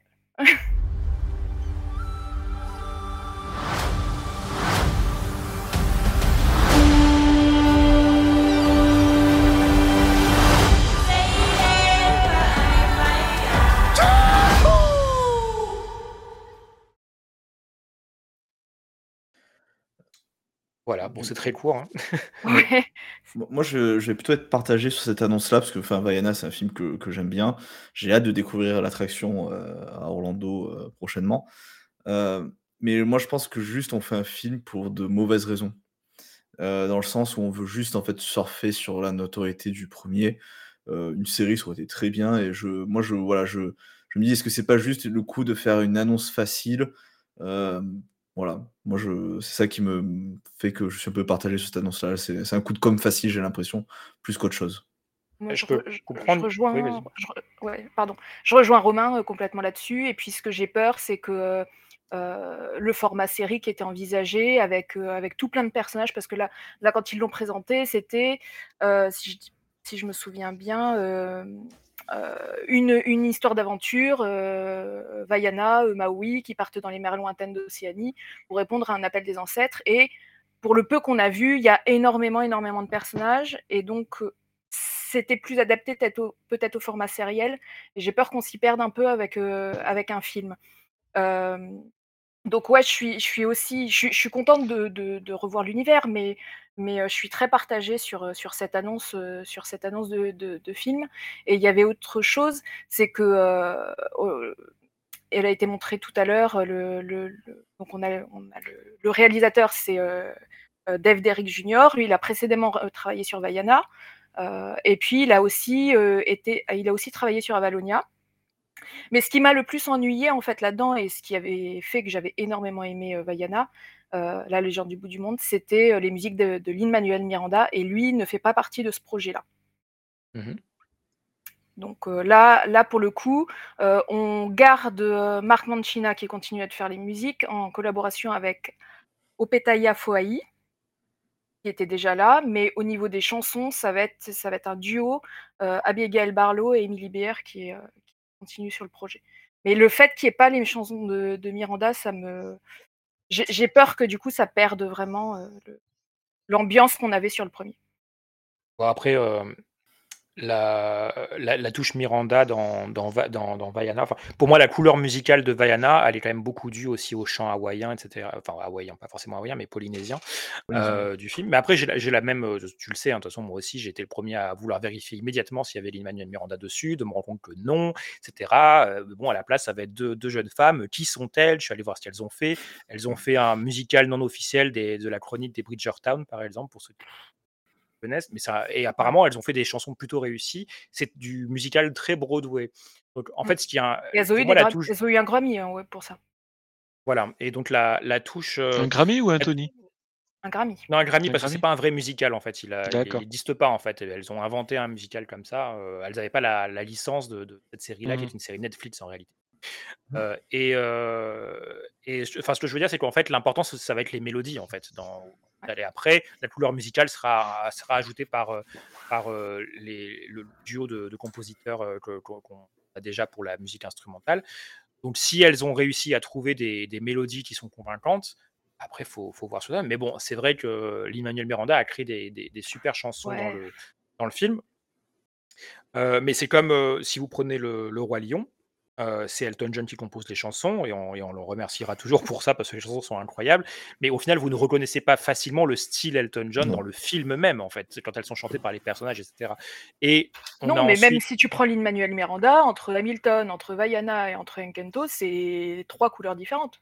Oui, oui, c'est vrai. Donc, euh, Mais ce que je veux dire, c'est qu'ensuite, on, a le, on a eu le, le Roi Lion 2 et le Roi Lion 3, donc avec des chansons qui sont peut-être pas tout aussi bien réussies, mais il y a beaucoup de gens qui aiment beaucoup les chansons du Roi Lion 2. Oui. Le film en lui-même est moins bon, mais les chansons sont plutôt pas mal. Et il n'y a pas Elton John dessus. En fait, ils ont, il y a d'autres compositeurs qui ont réussi à trouver des mélodies, etc., qui sont suffisamment catchy ou entraînantes. Je sais pas, comme Nous sommes un. Il y a Il vit en toi, etc. Il Alors, vit en Il toi, à la surtout, oui. base, Il vit en toi, elle provenait à la base du- de la comédie Oui. musicale, et donc c'est, on, on la doit plutôt. euh, euh, son nom ne me revient pas, Les Bohèmes, voilà.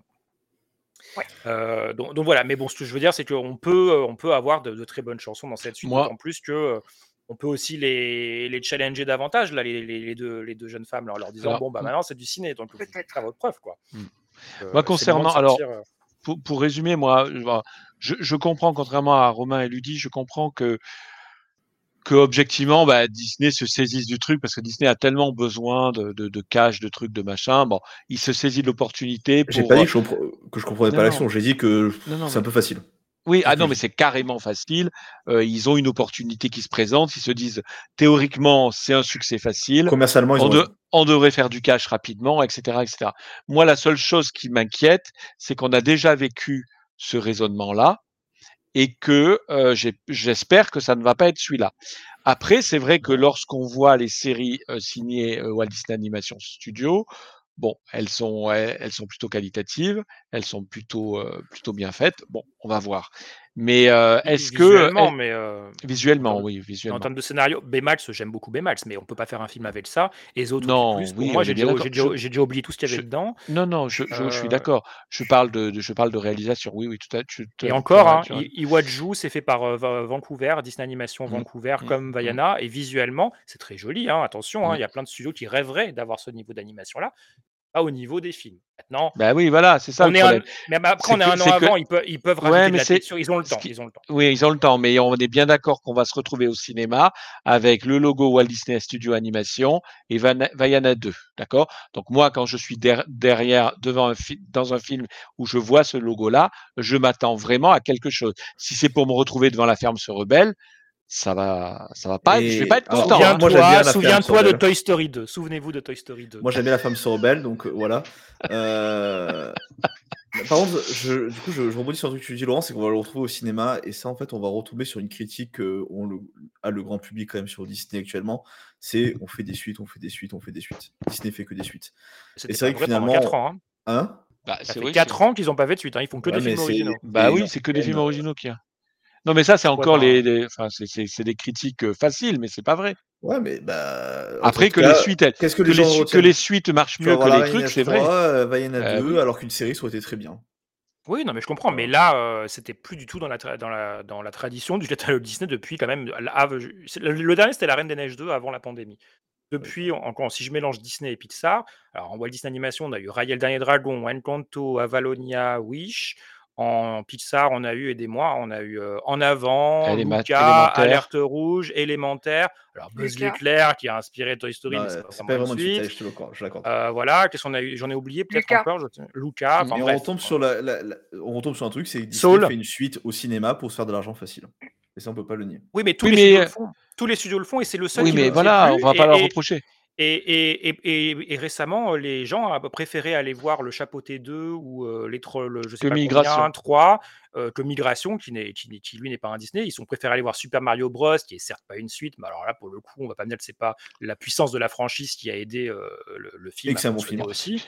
Moralement Euh, aussi. Oui, euh, certes, moi je trouve pas qu'il soit tant que ça, mais, mais, euh, mais, mais- débat, mais bon, il a, non, mais il plaît aux gens, donc c'est mon, mon avis n'importe pas sur le. Et mais bon, mais bon, il y a la franchise derrière. Forcément, c'est plus facile pour Super Mario Bros de bien sûr. fonctionner que pour Élémentaire ou Ruby, l'ado Kraken, qui est aussi un film Universal et lui qui s'est complètement planté. Ouais, mais ça, c'était une, une pâle copie de Lucas. hein. Enfin, Oui, mais est-ce que c'est Oui, vraiment mais- ça la raison de l'échec? Est-ce que c'est pas simplement que Ouais, les gens ouais. ne vont pas voir juste- Non, euh, non, des les gens, les d'animation gens- au cinéma ouais. dont ils n'ont aucune idée de, de ce que c'est, qu'en fait aujourd'hui ils ont perdu cette habitude-là. Sauf en France, attention, parce qu'en France on n'a pas la chronologie des médias, on n'a pas la certitude de retrouver un film sur Disney Plus immédiatement, donc les gens sont allés voir Élémentaire sans problème. Les gens sont, sont allés voir Wish, hein, c'est un des rares pays où il a fonctionné. Je crois qu'on est le quatrième marché euh, du film avec notre petit pays quand même. Euh, donc euh, donc je peux comprendre aussi qu'à un moment donné on refasse des suites parce que euh, bah, parce que c'est aussi ce qui marche euh, en face. Euh, DreamWorks va sortir Shrek 5 et pourquoi euh, Pixar Ah bah non, doit, ne, après, ne peut pas euh, sortir Toy Story marche, 5 hein, quoi. si, euh, ça fait- Donc euh, moi je peux comprendre, ça, ça m'ennuie comme toi. hein. Moi ça me saoule. hein. Moi je préférais avoir un nouveau film tous les ans. Voilà. Euh, D'ailleurs là j'attends avec une impatience euh, beaucoup trop haute par rapport à ce que c'est Iwaju qui va sortir donc dans une semaine sur Disney+. Parce que je me dis c'est le dernier euh, contenu di- Walt Disney Animation Studios inédit avant je sais pas 2027. Non. Parce qu'après la Reine des Neiges 3 il y a le 4 aussi hein, qui sais pas quand il sort exactement mais euh, Bob Iger a laissé entendre qu'il y avait un quatrième hein, quand même. Contre, je, je vais annoncer une bonne, une mauvaise nouvelle à, à Goodcar. Euh, non, DLP va pas profiter de la sortie du film pour annoncer une création Vaiana à Adventureland. En fait, ça, ça va remplacer Cars Road Trip. Ils vont, ils On aura même pas Vaiana Road Trip. Euh, Ils vont même pardon. pas, ils Voilà. vont même pas, pro- ils vont même pas profiter de l'occasion pour la mettre en point photo euh, dans le parc là. Ouais, ouais, ouais. Ah ouais, non, ils sont Bref. Ok. On, va, on va commencer à bâcher On, on rappelle que c'est la princesse la plus populaire actuellement euh, chez les enfants sur Disney machin. Impossible de faire une photo avec Vaiana. Alors elle sort hein, sur le sur le spectacle dans- Non, sur ouais, Central ouais, Plaza, mais- mais... on peut pas se prendre en photo avec elle. On peut se prendre en photo Interdit, avec tout- monsieur. Elle est où? On sait pas. Et encore, je dis, elle, et là, on sait où elle est, parce qu'elle est quand même, euh, elle danse avec les autres euh, sur, euh, sur, la, sur le spectacle euh, Million Splashes of Color, mais juste avant ce spectacle, elle était où? On sait pas. Elle était dans l'océan. Ah non, mais là, on peut dire que Disneyland Paris a le sens du goût du public. hein. Ah, la, la- la la- machine. la- la princesse la plus aimée, elle y est pas. Faut le faire quand même. Faut le faire. Et après, tu la retrouves sur le Corso Fleuri de Nice. Ouais, est-ce que c'est vraiment important de voir Vaiana quand on sait que la brasserie Rosalie a ouvert? Non, je. Ah, ça va aller. C'était une blague. Euh, Euh, Allons-y, con- on continuons. On, on parlait ciné, on peut parler des, de, de Marvel Star Wars et des problèmes, qui, des casseroles qui Ouais. se. Qui, qui- Ah, ces deux franchises quand ça prennent. veut pas, ça veut pas. Sérieux, Marvel a pas de bol. Il trouve l'acteur qui, enfin, un acteur qui incarne le deuxième grand grand méchant qui va bien et blanc. Il lui retombe Ouais. sur le coin de la figure, un scandale qui fait que le que l'acteur est dégagé. Euh, bon, euh, là, Surtout qu'ils y croyaient qu'est-ce euh, que- en cet acteur. hein. hein? Surtout qu'ils y croyaient en cet acteur. Bien sûr, ils y croient. Ils l'ont. vu Ant-Man? Ouais, et ben c'est le, c'est, il est très Bah oui. bien dans Ant-Man. Vous l'avez trouvé impressionnant, vous, ce méchant dans Ant-Man? Ah ouais, moi j'aime beaucoup. Et bon, je l'aime beaucoup Ah bah dans oui, oui, Moi, aussi. il m'a euh, je- marqué. Hein. J'étais en mode, euh, pour comparer à Thanos, euh, Non, mais il faut pas le comparer. Non, à mais, euh, là, c'est, pas du tout le. Non, mais tu peux pas. Oui, oui, mais c'est pas. c'est pas du tout Non, le personnage. Le Non, non, mais c'est pas. Ce que je veux dire, si, si on revient vraiment sur la genèse et, et on parlait des problèmes, objectivement, ils ont pas de bol, sérieux. Ils sont dans le creux de la vague. Ils ont, ils arrivent à dénicher un mec qui, grosso modo, va être, parce qu'ils ils ont cultivé cette montée en, en pression et en puissance de ce méchant. Ils sont, ils tombent sur le gars qui peut bien l'incarner et vlan, avant même de pouvoir, alors qu'ils étaient en train de bâtir sur lui de l'envie, le, le gars, euh, bah, il se retrouve complètement euh, euh, hors, enfin, hors service, hors circuit, hors ce que vous voulez, quoi. Et, et il va être dégagé. Et il est dégagé, quoi. Oui, c'est ça. Le Bah, jour même où le- titre en même temps. oui, bien oui, sûr, voilà, oui, non, mais je, sûr. non, mais je, ah non, on mais n'est pas, on évidemment, n'est pas parlé de là, on fait pas le procès là. ah non, non, mais évidemment, non, non, mais, je veux dire, euh, moi, je- je suis d'accord. Mais ce que je veux dire, c'est pas ça. C'est que c'est que c'est qu'ils ont pas de bol, quoi. Ils tombent sur, ils tombent sur le, le- la petite pépite qui va bien et elle leur explose à la gueule. Bon, le- bah, le- quand ça le pas, le ça pas. le- jour où, en fait, déjà, il y avait le procès qui durait depuis un certain temps. D'ailleurs, les gens se posaient la question de comment ils allaient gérer la saison 2 de Loki. Au final, ils ont pris le parti pris de, de, de sortir la série telle qu'elle, etc., et d'attendre vraiment le, le verdict. Et je pense qu'ils ont bien fait parce que, Mmh. vu comment ça s'est passé avec Johnny Depp avant, bon, je pense qu'ils ont appris la leçon du, de ne pas aller trop vite sur ces choses-là. Bon, là, en l'occurrence, euh, Jonathan Major a été reconnu coupable de ce pourquoi il a été accusé. On ne va pas rentrer dans. dans... Mais le jour même où on a l'info, cette info-là, il y a Marvel qui fait son communiqué de presse en disant Jonathan Major n'est plus dans le Marvel Cinematic Universe et la rumeur veut qu'en interne, on n'appelle plus Avengers de Kang Dynasty par son titre, mais juste Avengers 5, c'est-à-dire que ce sera autre chose. On va laisser tomber Kang, on part sur d'autres idées.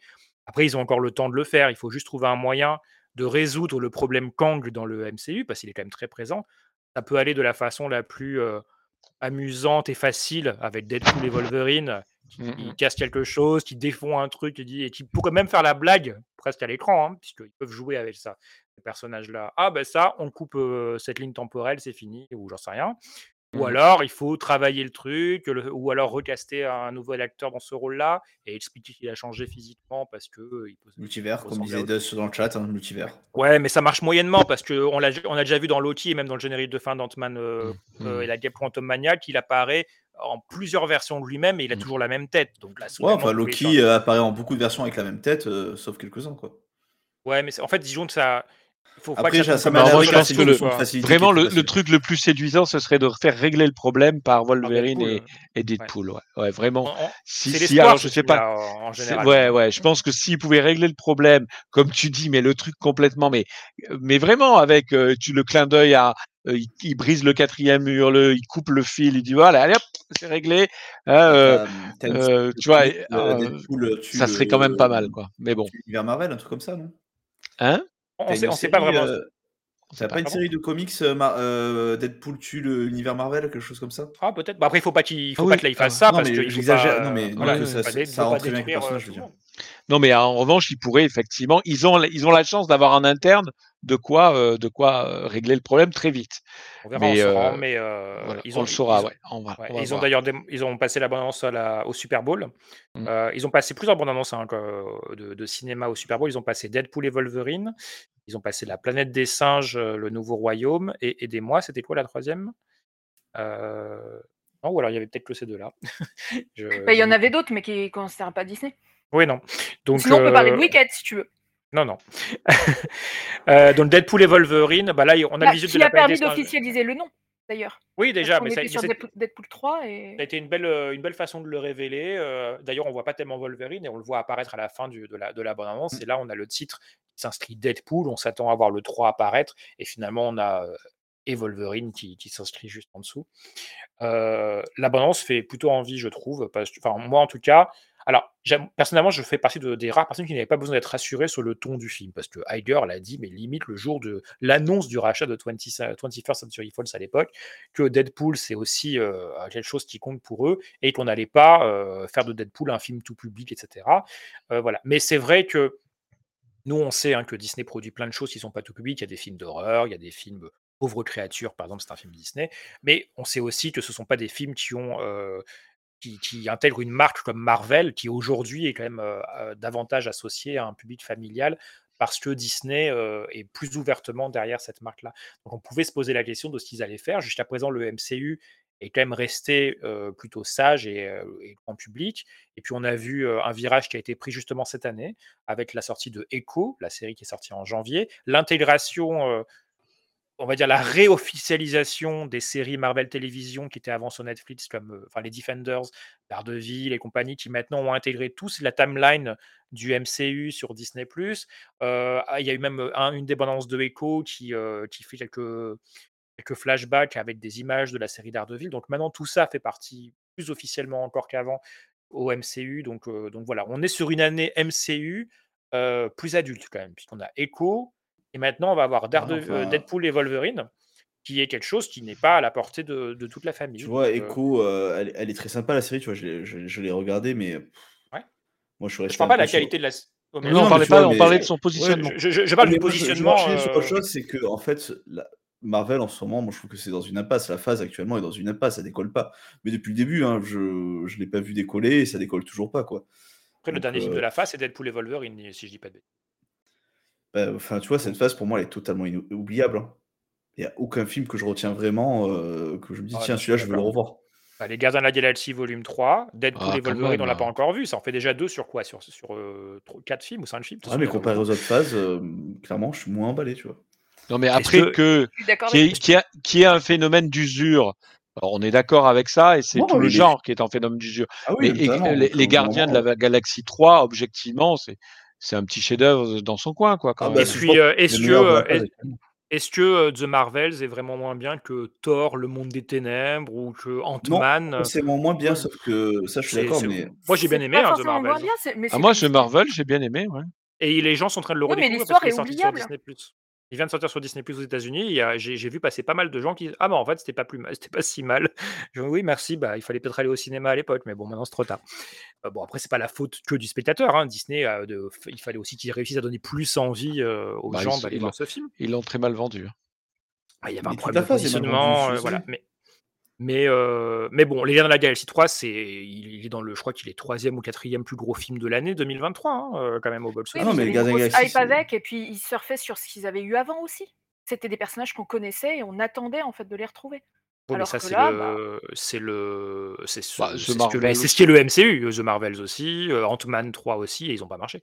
Et en face, tu as DC qui s'est planté avec The Flash, Shazam 2, heu, Aquaman Non, 2, mais le DCU, enfin, c'est encore enfin, ça a jamais marché, bah, ça a jamais Oui, décollé, je pense que les objectivement, on peut pas on peut pas, heu, on peut pas juger enfin, il faut quand même intégrer le fait qu'on est actuellement avec une phénomène d'usure dans le genre et que Marvel, il est aussi il subit aussi ce phénomène d'usure, Je je suis d'accord avec toi et je et je même quand même quand, heu, Romain dit que le DCU a toujours eu du mal à marcher, oui d'accord, mais ça veut pas dire que Shazam 2 doit marcher, heu, genre, heu, 4 fois moins bien que Shazam 1. Tu tu vois ce que je veux dire? C'est qu'à un moment Ah donné, non, Shazam a marché et Aquaman aussi avait marché et Et Aquaman comme 2 ne je je marche pas. je dis, la phase n'a pas décollé, je je critique pas la qualité des films et cetera. Je trouve juste que ça ça ça décolle pas. Enfin, il y a pas d'emballement, heu, grand public, heu et en effet, c'est lié aussi à l'usure des films de super-héros.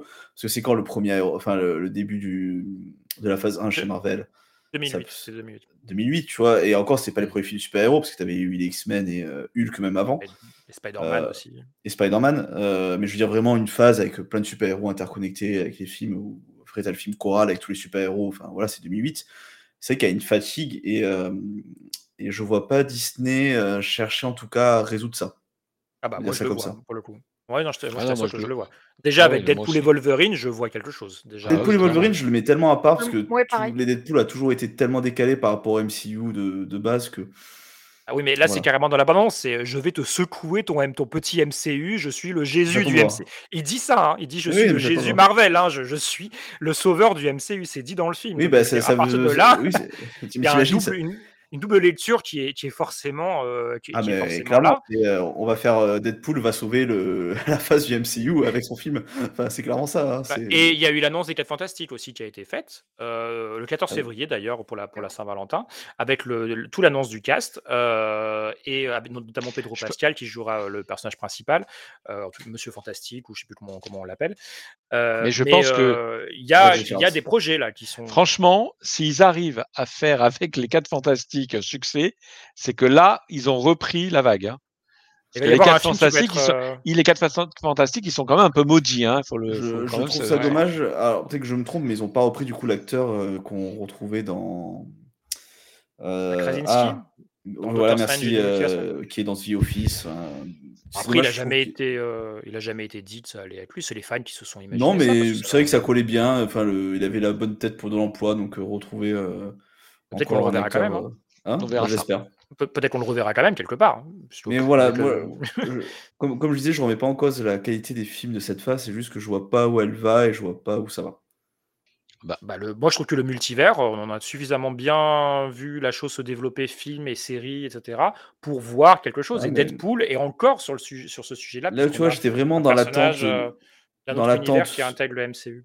là où j'étais vraiment dans l'attente du prochain film du MCU maintenant, je les regarde, je passe un bon moment et je passe à autre chose. On verra. Mais moi je vous prédis que non seulement Deadpool et Wolverine sera dans le top 3 des plus gros succès de l'année, mais en plus ce sera peut-être le plus gros succès de l'année. On verra, c'est un Ah mais un un c'est ça va pari comme cartonner, moi j'en un suis sûr. on a enregistré, hein, Olivier, c'est enregistré. Ah, on est d'accord Euh, Attendez, attendez, je vérifie. Il n'y a pas, il y a pas d'Avatar, il n'y a pas de Star Wars, il n'y a pas de. Non, non, mais y donc on a ça, hein. noté, ça s'est produit à 21h38. C'est l'année dernière, Euh, les plus gros Puisqu'on y parlait de. C'est Barbie et Oppenheimer. Oppenheimer, c'est rated R, hein, c'est pour adultes. Hein, donc pour- pourquoi pas hein, donc, euh, il y a pas un Parlons Barbie, maintenant euh, ça- d'un autre, d'un autre galérien, c'est Star Wars, avec, euh, avec là de nouveau la politique qui revient euh, dans le, euh, dans juste, le. euh, juste sur Marvel, juste rajouter un film qu'on a oublié, c'est que le prochain film après Deadpool, celui qui inaugure la, la phase 6 l'année prochaine, c'est Captain America Brave New World, qui potentiellement peut être difficile à vendre encore, parce qu'on est sur un personnage qui a été beaucoup mis en avant via Disney Plus aussi, parce que c'est le nouveau Captain America Mm. qui est joué par Anthony Mackie. Et euh, je vois une sorte de, de rumeur monter un petit peu sur les réseaux sociaux, etc., autour du fait qu'il y a un. Enfin, le, le fait qu'il y ait ce personnage-là est sûr, mais le fait que les gens comme approuvent ou désapprouvent, peu importe, on va pas non plus faire ce sujet-là ici. Mais bon, il y, a le- il y a un personnage qui est, un, qui, est une, qui est une jeune femme israélienne dans le film et qui représente une sorte de Captain America israélien. Et le Aïe, film aïe, sort aïe, aïe, aïe, aïe. euh, à l'hiver prochain, là, dans, dans un an. Et donc ça, c'est aussi un film qui potentiellement... Alors, qu'est-ce qu'on fait? On se met où? J'ai hâte de voir euh, Capitaine Voilà. Ukraine- J'ai hâte de voir Captain Ukraine combattre le le commissaire euh, russe Russie aussi, euh, ça va être super. Mais celui-là, c'est un film qui va forcément avoir ses détracteurs aussi. euh, donc, donc, bon, voilà, il va, il va falloir Bah, déjà, aussi gérer euh, ce film avant de passer au 4 Fantastique.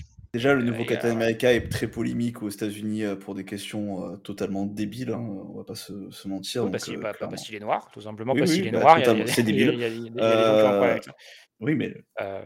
Mais, mais au-delà de ça, il y a même des gens qui ont un problème avec simplement avec le fait qu'on on ait changé de Captain America. Il y a des gens qui ont toujours Oui, bien sûr. euh, Mais déjà, enfin, pour moi, la, la campagne de com autour du film va être cruciale. à- il faut pas se louper parce que en face, si ça loupe, ça les loupe. Ça, ils C'est-à-dire qu'avec tout ce qu'on vient de dire, tout ce qu'on vient de dire, c'est un film ultra politisé, malgré lui. Enfin, malgré lui, quand on choisit d'avoir un personnage qui s'appelle Captain America, de toute façon, qu'on ajoute un personnage aussi qui, qui représente euh, Israël, par exemple, un autre pays qui est très allié des États-Unis.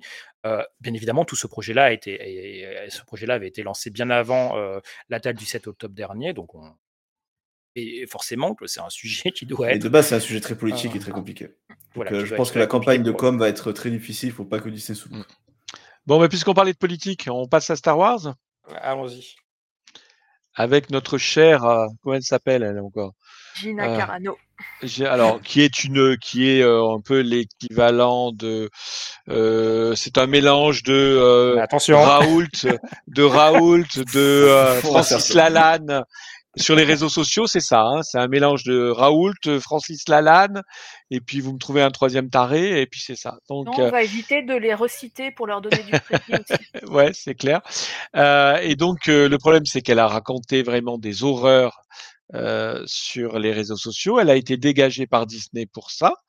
Et euh, là maintenant, elle attaque donc Disney en disant que non seulement Disney lui a donc euh, la virée, mais en plus l'empêche de, de continuer son métier et de grosso modo aurait mis un contrat sur sa tête pour que plus personne la plus personne l'embauche. J'ai envie de dire, euh, c'est, elle devrait plutôt se mettre, euh, se remettre en cause elle-même, hein, parce que je pense que si personne veut travailler avec elle, c'est parce que euh, elle est quelque, elle m'a l'air un petit peu compliquée à gérer. Et Bah, elle, est donc, devenue bah, pro- elle est devenue problématique le jour où elle a comparé le positionnement des opposants politiques Ouais. républicains au sort des juifs durant la Seconde Guerre mondiale. En termes de, Ah, oui, de mise à a- l'écart de la société. Voilà, c'est ce Oui, mais- quelque chose comme ça qu'elle a voulu dire. Et donc, à partir Et- du moment où elle a lancé ça, on lui a demandé de reformuler, de s'excuser, de se reprendre. Elle a insisté, etc. Elle a, elle a assumé assumé jusqu'au bout, euh, tant mieux pour elle si, si c'est ce qu'elle voulait faire, jusqu'à perdre son, son rôle et son travail au final à cause de ça. Euh, mais finalement, elle l'a pas assumé tant de ça, puisque maintenant, elle revient en disant euh, non, non. euh, et en plus, dans, elle- non seulement elle quémande de l'argent, mais elle quémande aussi d'être réembauchée, tout en attaquant Disney et tout en attaquant aussi les autres membres du casting, parce qu'elle a, elle elle notamment comparé son cas à celui de Pedro Pascal qui joue le Mandalorien, en disant ah bah lui, euh, quand il cite, euh, je sais pas, Joe Biden ou je sais plus ce qu'il a dit, on lui cause pas, on lui cause pas d'ennui, mais quand c'est moi qui va plutôt citer du Trump et compagnie, euh, j'ai- des soucis. Donc du coup, elle se met à dos Pedro Pascal, elle se met à dos, je vois pas comment elle peut réintégrer euh, Star Wars. De toute façon, ça n'arrivera pas. hein, C'est une stratégie Non, pour ça pas. Mais il y a un autre acteur là-dedans que- qui, euh, qui change la donne aussi un petit peu quand même. Personnalité en tout cas. Bah oui, c'est notre fameux Elon Musk qui vient donc soutenir cette jeune dame éplorée qui a perdu son contrat euh, parce qu'elle a dit une, une bluette. Euh, et donc Elon Musk qui a décidé de financer en fait la bataille juridique euh, que va mener euh, comment elle s'appelle? J'arrive pas. Gina, Gina Gina? Gina Carano. Carano. Gina Carano, pourtant je devrais arriver à le retenir, euh, et a, a décidé de financer. Alors, alors, on peut quand même euh, repositionner euh, Elon Musk et vent debout contre Disney pour tout un tas de raisons, euh, des raisons politiques, des raisons philosophiques, des raisons économiques aussi. Il faut savoir que Disney a, a, a coupé le robinet à financement de X et ne publie au plus aucune des entités de Disney ne fait maintenant plus de publicité sur X. Donc quelque part, et en donnant cet exemple-là, euh, d'autres compagnies ont suivi, donc ça a asséché un peu les finances de X. Je crois que C'était X, suite à un, c'était suite à un commentaire d'Elon Musk. Oh, C'est encore un truc à propos Ouais. des, des, des- je sais pas, de l'Holocauste, je sais plus ce qu'il a dit encore lui. exactement. Mais bon, il a Non, encore mais fait ils ont, une ils ont une sortie fixa- euh, polémique. ils ont, ils ont quand même une, fi- enfin tous ces gens-là ont quand même une fixation antisémite qui est absolument, euh, euh, enfin révoltante, énervante, dégoûtante, enfin tout ce que vous voulez. Et, et, euh, et, et je, enfin bon, bref. euh, Elon Musk ré- récolte ce qu'il a semé. Hein. Objectivement, je veux bien qu'on accuse Disney de plein de choses, mais euh, reprocher à Disney de ne plus vouloir travailler avec des gens qui ont un discours antisémite euh, et encore, je dis antisémite, mais il n'y a pas que ça, il y a plein d'autres choses à côté. Il y a complotistes, euh, etc., etc., etc. Parce que quand on attaque le, le wokisme comme ils le font, ils attaquent aussi les gays, les LGBT, les trucs, les machins. Enfin bref, euh, je reprochais à Disney de ne simplement plus avoir envie de travailler avec ce genre de personnes. Je trouve ça juste lunaire quand même. hein. On peut reprocher à Disney bien des choses, bien des maladresses, bien des trucs, mais là, enfin, lui reprocher simplement de je ne veux pas travailler avec toi parce que je ne partage pas du tout, euh, je ne veux pas m'associer à tes idées, à ce que tu véhicules, etc. Ça me paraît juste le minimum. Enfin, je, je sais pas, non? Enfin, je... Bah, Ces gens peuvent aller travailler avec Fox Non, mais- si ça leur fait plaisir. voilà. hein. Bah, euh, allez, Sachant absolument, que tout, va- tout le monde à Fox n'est pas pareil. Gina va Euh, présenter une émission sur Fox News et puis euh, Voilà. lâche-nous la grappe quoi. Au Et bout d'un moment, va nous va nous expliquer que la Terre est plate et puis euh, c'est bon quoi. Au bout d'un moment, euh, Tu disais Romain hein Non, mais je disais juste, Fox News est très politisé. Après, Fox entièrement, je pense pas. Il reste plus Euh, grand chose chez Fox. Enfin, je pense oui, que Fox News, c'est euh, c'est que ça doit être 80%. Bah non, mais c'est surtout que tout a été vendu à Disney. Oui, été depuis. Euh, Euh, mais il non, y a, que la chaîne Fox et euh, Fox News, Fox Business. Mais... Ouais, je Ça est dirais très par à droite, hein, très, très c'est juste, euh, en fait, c'est juste que Disney là et c'est- ça, ça suit euh, une discussion qu'on a déjà eue euh, sur euh, la loi euh, dont c'est gay. Enfin, Disney est juste euh, traversé par la fracture qui, euh, qui divise actuellement les États-Unis, qui est ultra pol- euh, polarisée, euh, très violente, où euh, c'est tout est blanc, tout est noir et tout le monde se fout sur la gueule. Et voilà, en fait, il y a c'est pour moi, c'est presque un non-sujet dans le sens c'est un, bah, c'est pas un non-sujet, c'est juste un petit sujet dans la grande histoire de la politique américaine qui est en train de, de- d'imploser, donc euh, avec les prochaines élections qui arrivent. Donc euh, c'est, moudre Et là, c'est- actuellement aussi pour les prochaines élections. Mm. Moi après voilà, j'en dirai pas plus car c'est pas Et forcément tu as ma rais- tasse de non mais tu as rais- tu as raison. Voilà. euh, je pense qu'on est dans une phase, dans une époque où la la nuance n'a plus sa place. On peut plus, euh, on doit être d'un côté ou de l'autre, mais on ne peut plus euh, exprimer. entre les deux. voilà, essayer d'expliquer euh, un équilibre. On ne peut plus être nuancé, quoi. Et euh, bon, écoutez, euh, allez, Et soit voilà, soit tu es démocrate et, et du coup tu es euh, un wokiste, pour résumer, hein. soit tu es un républicain et tu es un facho euh, antisémite. hein. Enfin, ça- le est- débat, ça se résume à peu près à ça. hein. Euh, Et je pense qu'il y a beaucoup d'Américains qui se ressemblent pas là-dedans. Et du coup, Disney se retrouve là-dedans dans le sens où Disney est catégo- euh, labellisé euh, de gauche. Après, Disney est de gauche, hein, moi je pense, en tout cas. Mais n'est pas d'extrême gauche non plus.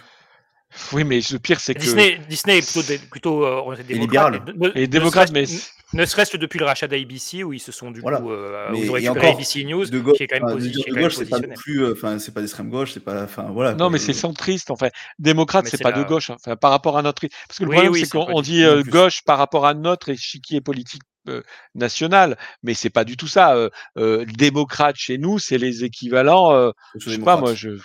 Non, c'est pas, c'est pas, c'est pas le PS. Hein, c'est, c'est plutôt, euh, Oh. c'est plutôt à droite. Hein, c'est centre droit. Hein. Alors, moi, j'aurais Oui, c'était le PS de Manuel Valls, tu vois, j'aurais plutôt. Ah non, non. Ouais, moi, je, moi, je l'aurais plutôt associé à Macron, tu vois, je pense. Oui, Moi, Macron. Moi, je, je disais centre droit. Je pense, que- c'est je pense je ouais, très bien. Voilà. Mais, Enfin, euh, ok. On, on peut revenir voilà. au sujet, s'il vous plaît. Euh, bah, sur le sujet de la, du positionnement comme de, de Disney politiquement, il y a eu des suites de l'histoire de Ron DeSantis. Vous vous souvenez, c'était le gouverneur de Californie, de, pardon, de Floride, qui Toujours. espérait devenir président, qui pour le coup ne deviendra pas président puisqu'il a laissé sa place à Donald Trump. Euh, et Il euh, s'est arrêté très tôt dans la compétition. hein, Il s'est pris une grosse veste, hein, quand même. Oui, voilà. compte. Mais bon, au- au-delà de ça, euh, il y avait Disney. Non, mais c'est quand même bien parce que ça montre que non, mais c'est quand même bien. Ça montre que ce gars-là n'est pas arrivé à rayonner au-delà de sa Floride. Oui, mais bon, pour le meilleur c'est ou pour le intéressant, pire, on ne sait pas, hein, parce qu'on On sait pas. on sait, on sait pas si, si c'est si c'est Donald Trump qui, qui, qui- Non, qui non, mais je là, parle par pas. rapport à lui uniquement. On est d'accord. Et donc, euh, Disney a attaqué euh, DeSantis et l'État de, Flo- et le- l'État de, pardon, oui, l'État de Floride euh, en justice en leur reprochant, euh, sous prétexte que Disney s'était positionné contre la loi Don't Say Gay, qu'on surnomme Don't Say Gay en Floride. Il- donc, Disney dit que le retrait des droits qu'ils avaient, si, vu la- compte tenu de la situation de la ville qu'ils ont euh, en Floride. Je pense que je suis pas très clair, mais bon, globalement, en Floride, Walt Disney World a un statut euh, qui, est, euh, qui est aussi un statut municipal où il y a des gens de chez Disney qui géraient aussi les ponts, les routes, les, pompiers, etc., oui. les infrastructures. Et Ron DeSantis a retiré ce droit-là, a reformé un autre, un autre groupe municipal, en, globalement, cette fois-ci qui est géré par des personnes de son, de son gouvernement. Et donc Disney reproche le fait que ça a été fait en réaction à cela et que donc c'est une vengeance. Et donc c'est une vengeance qui enfreint la liberté d'expression à laquelle a droit l'entreprise euh, Disney. Sauf que ça a été retoqué euh, il y a quelques semaines par, euh, par, le, par la justice fédérale, donc fédérale, donc c'est les, les États-Unis, c'est pas le, celle de Floride qui aurait pu être aurait, Mhm. aurait pu être influencée par son gouverneur, forcément, euh, qui a dit peu importe la raison pour laquelle finalement ça a été fait, pour nous, ça, ça, ne- ça n'entre pas en ligne de compte. Le fait est que la décision qui a été prise, ils ont eu le droit de la prendre.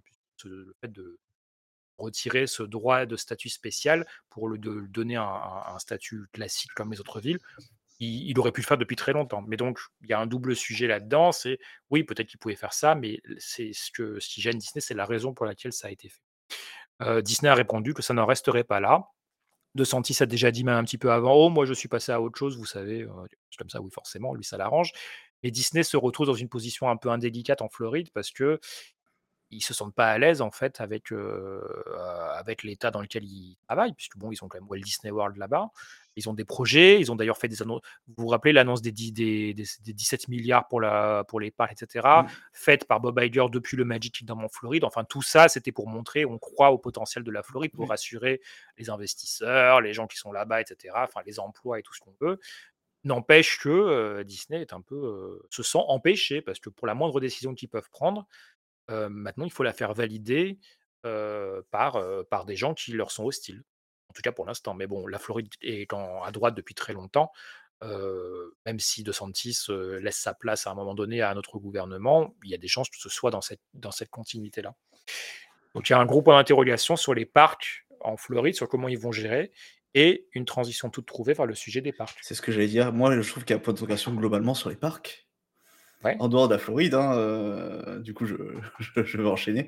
Euh, même si j'aurais bien voulu parler aussi de Epic. Games, euh, j'avoue que je suis un peu euh, partagé. De quoi? Euh, Bon, on peut en de parler Epic après, Games, mais on en parlera juste après. Euh, bah, les parcs, alors, euh, c'est que là, les parcs, en fait, on arrive à la fin d'un cycle de construction qui a été assez intense, avec euh, notamment l'ouverture prochaine d'un nouveau port à Tokyo Disney, car ce n'est pas un land, c'est un port, euh, à Tokyo Disney euh, Fantasy Springs, donc, qui reprend l'univers de Peter Pan, euh, Frozen et Réponse voilà. Voilà, Et on a une fiche sur le sujet euh, qu'on vous met dans le chat. Euh, voilà, qui va ouvrir prochainement. Euh, Qu'est-ce qu'on a d'autre qui ouvre? On a toute une série de rénovations d'hôtels. Donc l'exemple de, de- du salon d'hôtel à Paris, euh, Rotémé sur, les, sur euh, un environnement princier. Euh, on a aussi euh, l'ouverture de l'hôtel. Alors le nom, ça y est, désolé, il commence à être tard, donc je fatigue. Le Pixar Pixar Place Hotel, Hotel. euh, Pixar Place Hotel, tu as pu d'ailleurs visiter, euh, David, pendant que c'était en train de finition, on va dire. Euh, donc voilà, donc il y, a- toute une phase de travaux qui est en train de finir. Euh, on a aussi bien sûr le, le land de la Reine des Neiges hein, qui arrive à Disneyland Paris prochainement. Mais voilà, on arrive un peu sur la fin d'un cycle de gros investissements qui a été fait par Disneyland Paris. Disneyland Paris, par Disneyland, pardon, par Disney tout court, par la Walt Disney Company. Euh, la Walt Disney Company a fait des grosses annonces de budget d'investissement dans les parcs. Euh, Disneyland Paris a déjà dit qu'ils allaient tout dépenser dans les pavés. Euh, mais, Et euh, mais enfin voilà, il y a un budget énorme qui va être dépensé là, prochainement dans les parcs. Mais on ne sait pas trop pourquoi. Quand on, on regarde les annonces de la D23, euh, David, tu le disais juste avant, là, en off, avant le live, c'est qu'on est sur des projets nébuleux. Ils appellent ça le Blue Sky, enfin, le Blue Sky Project. euh, ouais, on pourrait faire ça, on pourrait faire ceci, on pourrait faire cela, mais on n'annonce rien encore. Euh, sauf qu'en attendant, euh, bah, la, la concurrence avance, notamment Universal à, à Orlando, Universal euh, Orlando Resort, qui va ouvrir euh, son troisième main gate, même si eux ils disent que c'est le quatrième, leur troisième parc. Euh, Epic Universe avec, euh, c'était quand? C'est le mois dernier, enfin, qu'il y a eu les vidéos d'annonce euh, avec les différents. Ouais, ouais, euh, Ouais, à, la, à fin du mois dernier. À la fin du mois dernier avec les différentes zones du parc. Donc, euh, moi, la zone que j'attends normalement, c'est la, la zone sur les monstres universels. hein, c'est un peu mythique, les monstres universels. Euh, il y aura une zone euh, Harry Potter. Enfin, D'ailleurs, ils font une euh, zone sur les méchants et, à la dernière des 23, euh, dans, dans le fameux. euh, euh, Ouais, il y avait une zone des méchants, ouais, il y avait une zone des méchants qui était euh, plus. Oui, il- en fait, ouais. c'est un vieux pro, il y a un vieux projet en fait qui a été mis dans les cartons par, euh, par Disney qui est le euh, Villainous Mountain, quelque chose comme ça. Je sais pas si Ouais. euh, ça vous Mhm. parle. Oui. Euh, donc ça, enfin, c'est des vieux projets qui, qui retournent, etc. Alors Philippe, on va pas être d'accord. Pour moi, il y a trois, y a, il y a, il y a trois main gates à Universal, comme il n'y en a que quatre à Disney World, euh, euh, Walt Disney World Resort. Ah, moi, je suis d'accord avec Philippe, par contre. hein. Bah, Pour moi, il y en a 6 à Walt Disney World et il y en a Mm. 4. il y en aura Ça bientôt a 4. été. Moi, moi, je me suis calé sur le. Comment ça s'appelle Sur. euh, sur euh, comment communique Walt Disney World Resort. Donc, c'est juste que je suis cohérent avec, par contre, ce que je dis 4 et 3. Sinon, en effet, il faudrait dire 6 et 4. Mais voilà, c'est un vieux débat. C'est que Universal ont fait un peu leur euh, coup de fumisterie en disant nous, on a 3 parcs. Alors que et Orlando disait nous, on n'a que 4. Alors qu'en fait, ils comptaient pas ça euh, de la même façon. Mais oui, c'est vendu comme 3 C'est parcs. c'est juste de la com, mais en pratique, ça reste oui. quand même des, des parcs, même s'ils sont aquatiques. Mais, euh, Oui, tout à fait. Bah, après, ça, ça, ça dépend un peu de ton. Comment ça s'appelle Ce que tu veux faire. Mais du coup, voilà, je, Philippe m'a mis hors de moi, du coup, j'ai oublié ce que je disais. Bah, tu disais ce d'Universal et le, bah, en gros, c'est euh, débattons du fait que Disney là n'a plus vrai, à part à Tokyo, euh, n'a plus d'annonce pas très près. Enfin, Tokyo et Paris, voilà, à part ces, à part ces deux destinations là, que ce soit en Floride, en Californie ou à Hong Kong, n'y a rien de vraiment en projet, même s'il y a des choses qui ont ouvert hein, il y a peu de temps, hein, notamment à Hong Kong, puisque World of Frozen vient fait. quand même d'ouvrir il y a peu de temps, Zootopia a ouvert il y a peu de temps à Shanghai, euh, donc À Disneyland Voilà. Resort, il y a, il y a quand même. Disneyland Resort, il y a eu le, le Galaxy Edge et euh, euh, Mickey and Minnie C'est euh, c'est ancien, ça déjà. et les Ah, sièges, ça fait un petit moment, ça ça que fait trop. Ça a 5 4 ans. ans. 5 ans, ça fait 5 ans. 4, 5 Bah oui. hein. 2019. Euh, Ouais, fin et, et 2019. puis, et puis, moi, ce qui me gêne, c'est que les parcs, les locomotives ont rien. C'est-à-dire que en Californie, il n'y a rien de très excitant. Euh, Walt Disney World non plus. À côté, tu as quand même, comme tu le dis, la, la concurrence qui annonce quand même du lourd, du très très lourd, euh, avec même maintenant euh, un Juste- parc qui devrait ouvrir en Grande-Bretagne. Euh, franchement, pff, là, on est voilà. vraiment euh, dans, dans les parcs. J'ai le sentiment qu'on est vraiment. Mais euh, on a des nouveaux bateaux. c'est vrai. ça aussi. Mais bon, c'est un, autre, un autre domaine. Mais on a une nouvelle île aussi. Une nouvelle île aussi. Tu as raison. Oui, mais ça fait Mais, partie euh, Mais, euh, Alors, à Disneyland Resort, il y a quand même un projet qui s'appelle Disneyland Forever. Euh, Forward. Forward. Forward. pardon. Forward. Disneyland Forever, c'est le spectacle. Je suis désolé. Je te dis, c'est la fatigue qui commence à, à arriver. Disneyland Forward, où c'est une tro- un troisième zone, parc. On sait pas trop ce que c'est, en fait, finalement. C'est encore très C'est surtout pour ça. me. En fait, c'est c'est un pour marquer projet sur l'empreinte, plusieurs décennies. hein. Voilà, c'est c'est un projet sur plusieurs décennies qui est soumis à l'approbation de la ville d'Anaheim, où se situe Disneyland Resort dans la banlieue de Los Angeles. Euh, donc tout ça, c'est pour. Voilà, il y a des projets, mais tout ce qui est montré dans ce Disneyland Forward n'est pas à prendre au pied de la lettre. C'est pour dire, Mm. on pourrait faire ceci et cela. Est-ce que vous êtes d'accord? Sachant que Disney est plutôt euh, dans. euh, fonctionne plutôt dans l'esprit. De toute façon, euh, vous devez juste nous dire OK on y va, c'est nous qui payons tout.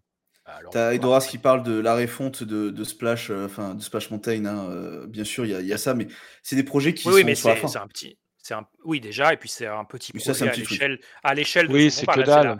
C'est très Bah, bien, car- hein, la, mais ça reste la euh, existante. Pardon, aussi. euh, qui- Non, mais il faut se positionner quand même. Lors des campagnes de pub, vous allez avoir Universal en Floride ou à travers les États-Unis qui va annoncer l'ouverture de son quatrième parc, etc., etc. Et nous, à côté, on va avoir la refonte de Tiana euh, à Splash Et Mountain. tu sais que, tu sais que, ridicule. la, tu sais que l'ouverture de Universal Epic Universe va ramener plus de monde aussi à Walt Disney World. Et c'est valable dans les deux sens, ce genre de choses. Bien sûr, En- bien sûr. Tu ne peux pas, tu ne peux pas combattre l'ouverture d'un parc à part en ouvrant un, un parc aussi, mais c'est pas est dans l'intérêt de Walt Disney ça, World d'ouvrir un, un- un autre Oui, parc. mais Là, tu peux essayer de parasiter l'ouverture en annonçant des trucs qui, font qui sont un peu excitants. Là, t'as Oui, que mais dalle, quoi. Mais est-ce est-ce que c'est vraiment justi- Est-ce que c'est vraiment justifié de le faire en même temps? Est-ce que c'est pas est- Est-ce que, est-ce que tout pour ça le fan que je suis, pour le fan que je suis, savoir qu'Universal a plus actuellement euh, de Vive que Disney, ça me gêne. Voilà. Mais pendant combien a- Si tu le d'années? fais, si tu le fais, tu le fais que pour les fans, mais Mais, tu le mais fais. re- re- regarde tout Oui, ce qui a mais ouvert en Floride sur les cinq dernières années. Si tu tout ça, ça fait, ça fait un parc. Tu C'est prends vrai. Tu prends Star Wars Edge, C'est World, vrai. Attraction Prends il y a eu cachets. Je- Throne, il y a eu je- Runaway Railway, il y a eu tous ces trucs. Je revendique, ça fait un je revendique le fait que je sois un sale gosse et que euh, ça m'énerve de savoir que Universal euh, euh, va ouvrir Mais- un parc et que nous en face on n'a rien à annoncer. Euh. Mais, c'est aussi parce qu'ils viennent de le faire maintenant. Nous, on a la D23 au mois d'août. Oui, Peut-être qu'ils réservent leurs annonces pour cette période-là. Peut-être. Bah écoute, sont- t'entende. Il le faut là, il faut qu'il y ait des annonces quand même, euh, parce que c'est. Alors même si tout, quoi qu'ils annoncent pour les parcs, ça va ouvrir dans 5 ans plus tard. hein, Enfin. Oui, mais mais, ça, ça me mais- dérange oui, mais euh, pour Universal, ça va ouvrir quand? Mais par exemple, tu annonces un land sur Tron. Là, ça ferait, ça serait quelque chose. Quoi ils viennent d'ouvrir une attraction en Floride. hein. Oui, l'attraction mais la. Non mais il nous troll. Euh, non mais par contre moi je suis d'accord, c'est enfin, c'est vrai que là du coup en fait on sait pas trop dans quelle direction vont les parcs. Euh, Un petit peu quand même, puisqu'on a eu les Blue Sky Project qui sont des Blue Sky Project, mais c'est ouais, quand même pas Blue anodin Sky, les tu sais, les- montrent. les- tu vois moi j'ai des livres remplis sur les projets abandonnés par Disneyland Paris. Oui, mais là, c'est pas Euh, dans un livre. par Là, Disneyland c'est pas, dans un, les là, parcs c'est pas Disney. dans un livre, c'est sur scène et en direct live sur Internet pour le monde entier. Si tu veux, c'est si tu veux, je peux aussi te ressortir des annonces qui ont été faites pour le D23 avec euh, le théâtre sur Main Street à- au Magic Kingdom, enfin ce genre Mais de je choses. sais, je- non, mais je le connais, mais ce que je veux dire, c'est que pour moi, on- c'est pas comme si on avait aucun indice. Il peut y avoir au final que 30%, j'en sais rien, de ce qu'on a vu, Ah mais mais, c'est- mais c'est mais vrai que ça, manque de On concret. sait qu'ils veulent, on sait qu'ils veulent travailler la zone de Dinoland USA, qu'ils fassent, Ah oui, ça- qu'ils fassent vraiment Indiana Jones à la place de Dinosaur et Encanto, l'Amérique du Sud, etc. On verra. On sait qu'ils veulent travailler euh, l'arrière de Frontierland, de Fantasyland, du Magic Kingdom. Donc on a, on a ces pistes-là. Et c'est sûr que ce serait, quand- ce serait quand même très surprenant si, si, par exemple, supposons qu'ils annoncent effectivement un ou deux lands en août, lors de la D23, ce serait surprenant que ce soit pas un de ces deux trucs-là. quoi. Je suis d'accord, c'est des projets. et si c'est pour nous euh, sortir encore un troisième truc, machin, bon après. euh, Et, et voilà, de aussi sans doute des projets pour, pour, euh, voir un peu la, la température euh, sur le, sur le sujet, comment c'était reçu euh, avant de s'engager euh, réellement. Moi, je pense que c'était pour meubler. hein. Je pense vraiment que c'était pour meubler. Je pense qu'il n'y avait rien à Ah dire. oui, oui, oui, oui, c'est- Ils avaient, ils avaient rien à dire, ils ont Et balancé, fallait, ils ont euh, brodé. C'était presque, on était comme presque l'argent, c'est grossier. comme le quoi. fait que Bob Iger fasse une vidéo depuis la Floride, celle dont je parlais tout à l'heure, euh, pour les actionnaires, etc., mais qui a été quand même diffusée sur le net, où il dit on va mettre euh, 60 milliards, c'est ça en tout, dont dont 17 en Floride, enfin des trucs comme Mm. ça. C'est vraiment pour montrer non mais attendez, euh, là vous ne voyez plus rien, euh, il n'y a plus une seule grue. vous inquiétez pas, l'argent arrive. mais en réalité, on est en train de plancher, vous n'imaginez pas là. Je veux dire, là, quand tu, qu'est-ce que vous faites? tu- Vous imaginez même pas des trucs de malade, mais vous faites quoi? Quand, Oh, quand tu donnes des chiffres, quand tu donnes des chiffres comme 60 milliards, mais attendez, Shanghai Disneyland, ça coûte 4 milliards à construire. Donc, Bon, qu'est-ce que c'est, quoi Je veux dire, euh, alors après, ça va nous dire, en réalité, dans les 60, il y en a déjà 30 qui sont partis, machin. Il y a ça dans les bateaux, ça dans les hôtels, ça dans les infrastructures cachées, les pavés, les tunnels, euh, les tunnels sous le. Magic Kingdom, j'en sais rien. Donc à la fin, il reste, mais même si à la fin, il reste euh, même le quart de 60, c'est toujours beaucoup. Hein c'est toujours euh, trois parcs à thème. Et Fa- Non, mais- Fa- Fantasy Springs, Fantasy Springs, c'est 2 milliards. Et c'est plus Ouais, élevé mais- que c'était prévu initialement. ça, ça coûte rien euh, enfin, par rapport au montant qui a, qui a été annoncé. Donc c'est très très surprenant ce, ce nombre-là. Et la prochaine D23, ils vont quand même s'installer dans le Honda Center, je sais pas quoi, une salle qui fait, euh, je sais plus quoi, genre 10 ou 15 fois la- l'audience qu'ils peuvent faire en, dans le Anaheim Convention Center, qui est juste derrière Disneyland, où ils font la D23 Expo habituellement. Peut s'attendre que si tu réserves cette salle, etc., c'est pour annoncer des trucs, quoi. Parce que là, ils vont avoir un public immense. C'est pour mettre C'est un- c'est une, très c'est grande une salle, avec c'est le un public. stade, hein. c'est un stade, hein, le truc. hein. C'est, euh, c'est, c'est un stade. Donc vous, y, vous, vous allez avoir un, un Il est où, il est où le Oda machin? Honda, mais je sais pas, quelque part dans Anaheim ou Los Angeles, je sais pas, dans, dans- dans le coin. Ah, C'est un stade euh, entier. euh, C'est comme si vous faisiez ça au Parc des Princes euh, et que vous aviez une, une scène au milieu avec euh, Bob Iger ou euh, Josh Damaro qui annoncent les projets. Euh, quand tu fais, quand tu fais ça, C'est tu crées une, tu crées quand même un- un- une attente. Enfin, même moi, je suis en train de me dire, normalement, je ne comptais pas aller en Californie là cet été, mais purée, est-ce que j'irai quand même pas euh, trois jours euh, euh, à ce truc, quoi, tu vois? Bon, enfin, parce, parce que ça a l'air, euh, ça a l'air grandiose, quoi, comme, comme, comme événement, et on se dit que euh, ils vont y aller, quoi. Et peut-être qu'il y aura rien, mais, Oui, bon, je peut-être. pense pas. Non, non, mais il y Après, aura pas rien. après, pour enchaîner sur un peu le côté où va la Walt Disney Company avec les parcs, c'est vrai que enfin, pour le moment, c'est pas clair, hein, tout simplement. On va, on va- on va résumer ça comme ça. Euh, après, moi, je vois les bien continuer sur la lancée, donc c'est des attractions basées sur des IP, car c'est ce qui marche. Je vois pas, Ouais. euh, je vois pas faire autrement. Même si quelquefois, je regrette un peu de ne pas avoir des attractions, on va dire, un peu plus euh, originales, on va dire, dans les histoires. Ouais. Euh, parce que c'est quoi la dernière avec IP Je crois qu'on avait calculé, c'était pas Mystic Manor la dernière avec IP Sans IP, pardon, je veux dire. Bah non, ça doit être à Shanghai, ça doit être une des attractions d'ouverture de Shanghai. Tu as euh, Roaring oui, Rapids, genre, oui, tout à fait. Roaring Rapids, et puis euh, le truc, là, euh, Challenge Trails, ou ces, ces choses-là. quoi. Mais bon, il n'y Oui, en a pas vrai. beaucoup, hein. même dans ce parc-là, il n'y en a pas beaucoup. C'est deux, trois attractions sur un ensemble plus large. Du coup, à mon avis, on va, se, on va continuer à se diriger là-dessus. Enfin, de toute façon, avec des... après, depuis des années, de toute façon, maintenant, euh, Disney euh, essaye de, de mettre les visiteurs au centre de l'histoire, là où avant, on était plus spectateurs, hein, de- dans le sens euh, Pierre des Caraïbes, on observe. Haunted Mansion, c'est visite guidée, on commence déjà à impliquer le, le spectateur. Et euh, vraiment, bah, les dernières opérations, je- j'essaye de faire une transition en fait, un peu stylée, euh, qui est vraiment euh, le visiteur euh, interagit avec l'attraction au maximum, avec notamment, merci, merci, avec, Web. avec Web par exemple, mais je pensais Web notamment euh, d'un point de vue technologique une attraction qui, euh, qui est assez euh, intéressante d'un point de vue technologique, qui est Mini- Millennium Falcon euh, Smuggler Run. Alors pourquoi je vous parle de cette attraction Star Wars Euh, Gal- Galaxy's Edge. qui est dans Star Wars Galaxy Edge, tout à fait. Euh, donc, qu'est-ce que c'est cette attraction hein? C'est euh, trois postes, pilote, euh, tireur et ingénieur, un truc comme ça? Je sais pas, j'ai jamais fait. Hein. Il y a trois postes et en fait, on, on pilote euh, le faucon euh, à travers des décors. Et ce qui est intéressant, c'est la façon dont c'est généré. En fait, c'est généré grâce à un moteur de... qui est basé à base de jeux vidéo qui s'appelle Unreal Engine, qui est fait par Epic Games. Quelle belle transition. Et pourquoi, Laurent, je parle de Epic Games? Parce que tu vas nous parler de, du deal des 1,5 milliard que Disney va mettre dans ce puissant fond. Putain, on est tellement, Oh là on est là. tellement sur la même longueur d'onde, c'est incroyable. Ouais. Euh, alors, plus son fond. Alors là, Je moi, suis je pas me vois déjà me balader dans ces rues-là avec un Apple Vision Pro et le tapis qui a été inventé par le gars. hein. Franchement, c'est Moi, faisable. c'est- Moi, c'est exactement. La synergie. Et toi, tu vas te promener, puis tu vas te casser un nouveau bras. Tu vas voir. Après, tu, tu manquerais un peu le côté Tu, social du tu truc. monteras mais- pas sur la vision. Tu, tu monteras pas sur ta trottinette avec la vision pro, s'il te plaît. Non, c'est pas prévu. Non, mais sans parler du métaverse, du coup, voilà. Vous savez qu'avec un Vision Pro, on voit, hein, euh, on, on voit le monde. Oui, c'est Oui, la mais réalité, euh, tu, Tu, voyais, la tu voyais, même sans vision pro, alors. tu- voilà, sur, sur, te- sur ta trottinette, tu voyais aussi, hein, Coco. Bon, allez, on laisse Romain parler. Allez, allez, oui, on s'égare, on s'égare. On a, il nous reste une demi-heure avant De il faut qu'on finisse tout. Euh, donc Epic Games, donc en fait euh, Disney a investi euh, le montant, euh, un montant assez faramineux pour acquérir à peu près 8% du capital de Epic Games, sachant que dedans il y a par exemple Sony qui est à hauteur de 4 ou 5%, quelque chose comme ça.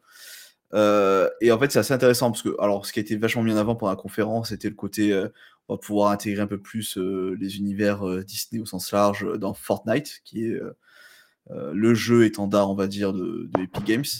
Je ne sais pas si vous connaissez tous Fortnite, mais c'est quand même assez connu. Euh, donc, il y avait Même moi, je le connais, c'est dire. Ouais, c'est même si l'on reconnaît, donc tout le monde connaît. Euh, donc voilà, ça permet de renforcer demander à ça. Laurent qui nous explique ce que c'est. Ah oui, je sais, je sais exactement ce que c'est. Euh, mais moi, l'intérêt que je vois plutôt dans ce partenariat, c'est vraiment l'accès à Unreal Engine, euh, qui est utilisé. euh, oui, ils ont fait d'autres jeux avec Lego euh, et, et Unreal Engine. Enfin, j'ai un peu regardé la liste qui a été faite avec. Euh, on s'appelle Unreal, Unreal Engine de tous les jeux. Enfin, il y en a des, des excellents. Enfin, je vais pas faire la liste, elle est vraiment très longue. C'est assez incroyable. Ils avaient déjà collaboré avec Disney pour euh, Kingdom Hearts 3 et, Et quatre. Star Wars Jedi Survivor. Et, et le Tout à 4. fait. Moi, je me rappelle d'une grande cinématique de Matrix à l'époque de Matrix euh, Resurrection, qui était en, qui- avec un jeu qui sortait en parallèle, où, où on avait quelque chose qui ressemblait euh, vraiment à des effets visuels qu'on verrait dans un film, en fait. Donc, euh, Alors on- voilà, c'est ça, intéressant ce que tu dis David, parce que tu vas me faire ma transition, c'est que le Unreal Engine c'est aussi utilisé avec euh, pour Mandalorian, pour la série. C'est qu'en fait, les effets certains effets ne sont pas faits en post-prod comme il est fait habituellement au cinéma. Heu, pour Mandalorian, en fait, c'est il y a un grand écran, heu, un peu incurvé, heu, qui sert en fait de background aux aux acteurs, où en fait, c'est Unreal Engine, hein, qui, projette, enfin qui fait le décor avec, des suivis tracking pour les caméras, pour quand il y a des mouvements de caméra, que le décor bouge pour que ça p soit pas dégueulasse. Mais enfin voilà, c'est déjà du Unreal Engine pour le cinéma. Parce qu'en fait, l'intérêt, c'est que par rapport à la post-prod, heu, la post-prod au cinéma, finalement, tu as un temps limité parce que tu as des coûts de production, mais tu as le temps en fait de faire, hem, de faire, heu, bah, tes effets spéciaux. Là, le côté Unreal Engine, en fait, aussi, c'est que tu dois le faire en temps réel. C'est pour ça qu'on le retrouve dans Smu Smuggler Run dans Smuggler Run qui était aussi en partenariat avec Nvidia. Donc moi, je pense qu'il y a vraiment un intérêt là-dessus, pour les parcs d'avoir investi dans dans ce côté-là, en plus du côté jeux vidéo. Voilà juste, est-ce que ça vous parle si je vous parle de Avalanche Sof Software? Avalanche Software, non. Alors, c'était un j'en parle juste parce que la dernière fois que Disney enfin Disney a tenté le jeu vidéo plusieurs fois, hein. Ils ont souvent acquis des des petits studios, pas forcément connus à ce moment-là et cetera, pour essayer de les développer en interne et de leur faire faire des jeux vidéo. Et c'est arrivé avec Avalanche Software, par exemple, qui est un studio qui a été racheté par Disney, heu, qui a été racheté par Disney quand? Et je retrouve l'année, en Et qui a 2005. été fermé quand? Qui a été il a pas été fermé, il a été revendu Oui. et et heu, donc en fait, il a été racheté en 2005. Donc avant ça, heu, ils avaient fait, heu, des choses comme Mortal Kombat ou, heu, Heroes Moquette. Il y avait, Prince of Persia: Arabian Nights, par exemple. Là, je vois je vois un peu leurs fiches et quand ils ont été rachetés par Disney, ils ont produit plusieurs choses, dont notamment Disney Infinity, qui était leur gros, gros projet. En fait, heu, avant ça, ils ont juste Ah sorti oui, des c'est c'est ça et en fait, avant ça, ils ont juste fait quelques jeux basés sur les films. Il y a eu un jeu Hannah Montana, un jeu sur Bienvenue chez les Robinson, Volt, enfin les choses qui sortaient à cette époque-là, début, heu, des années 2000 et ensuite, il y a eu un pendant 2 ans, rien qui est sorti chez eux et là, il y a eu Disney Infinity qui a été quand même lancé en grande pompe, hein, avec plusieurs versions du jeu. Finalement, heu, c'était ça le gros jeu Disney pendant un temps, c'était le le projet, heu, qui justifiait le rachat de Avalanche Software. Finalement, ça a été arrêté. Avalanche Software a été, heu, a été laissé tomber par Disney, racheté par Warner Bros, chez qui ils ont développé Hogwarts Legacy. C'est ce que marque Dust dans le dans le chat, le le fameux jeu, le fameux jeu, sur l'univers de de de du monde des sorciers d'Harry Potter, qui a fait un un carton et donc là, on se dit: «OK, donc en fait, Disney a revendu un studio qui était capable de faire un jeu aussi réussi Lé Hogwarts Legacy». C'est simple alors qu'ils auraient pu faire ça avec une franchise à eux, hein, parce qu'évidemment que le succès de Hogwarts Legacy est aussi lié à la franchise Harry Potter, mais Disney possède Marvel, Star Wars, Avatar, ce que vous voulez. On pouvait heu, faire des choses et donc là, en fait, je me dis quand même, Disney n'a pas forcément le tant de flair que ça.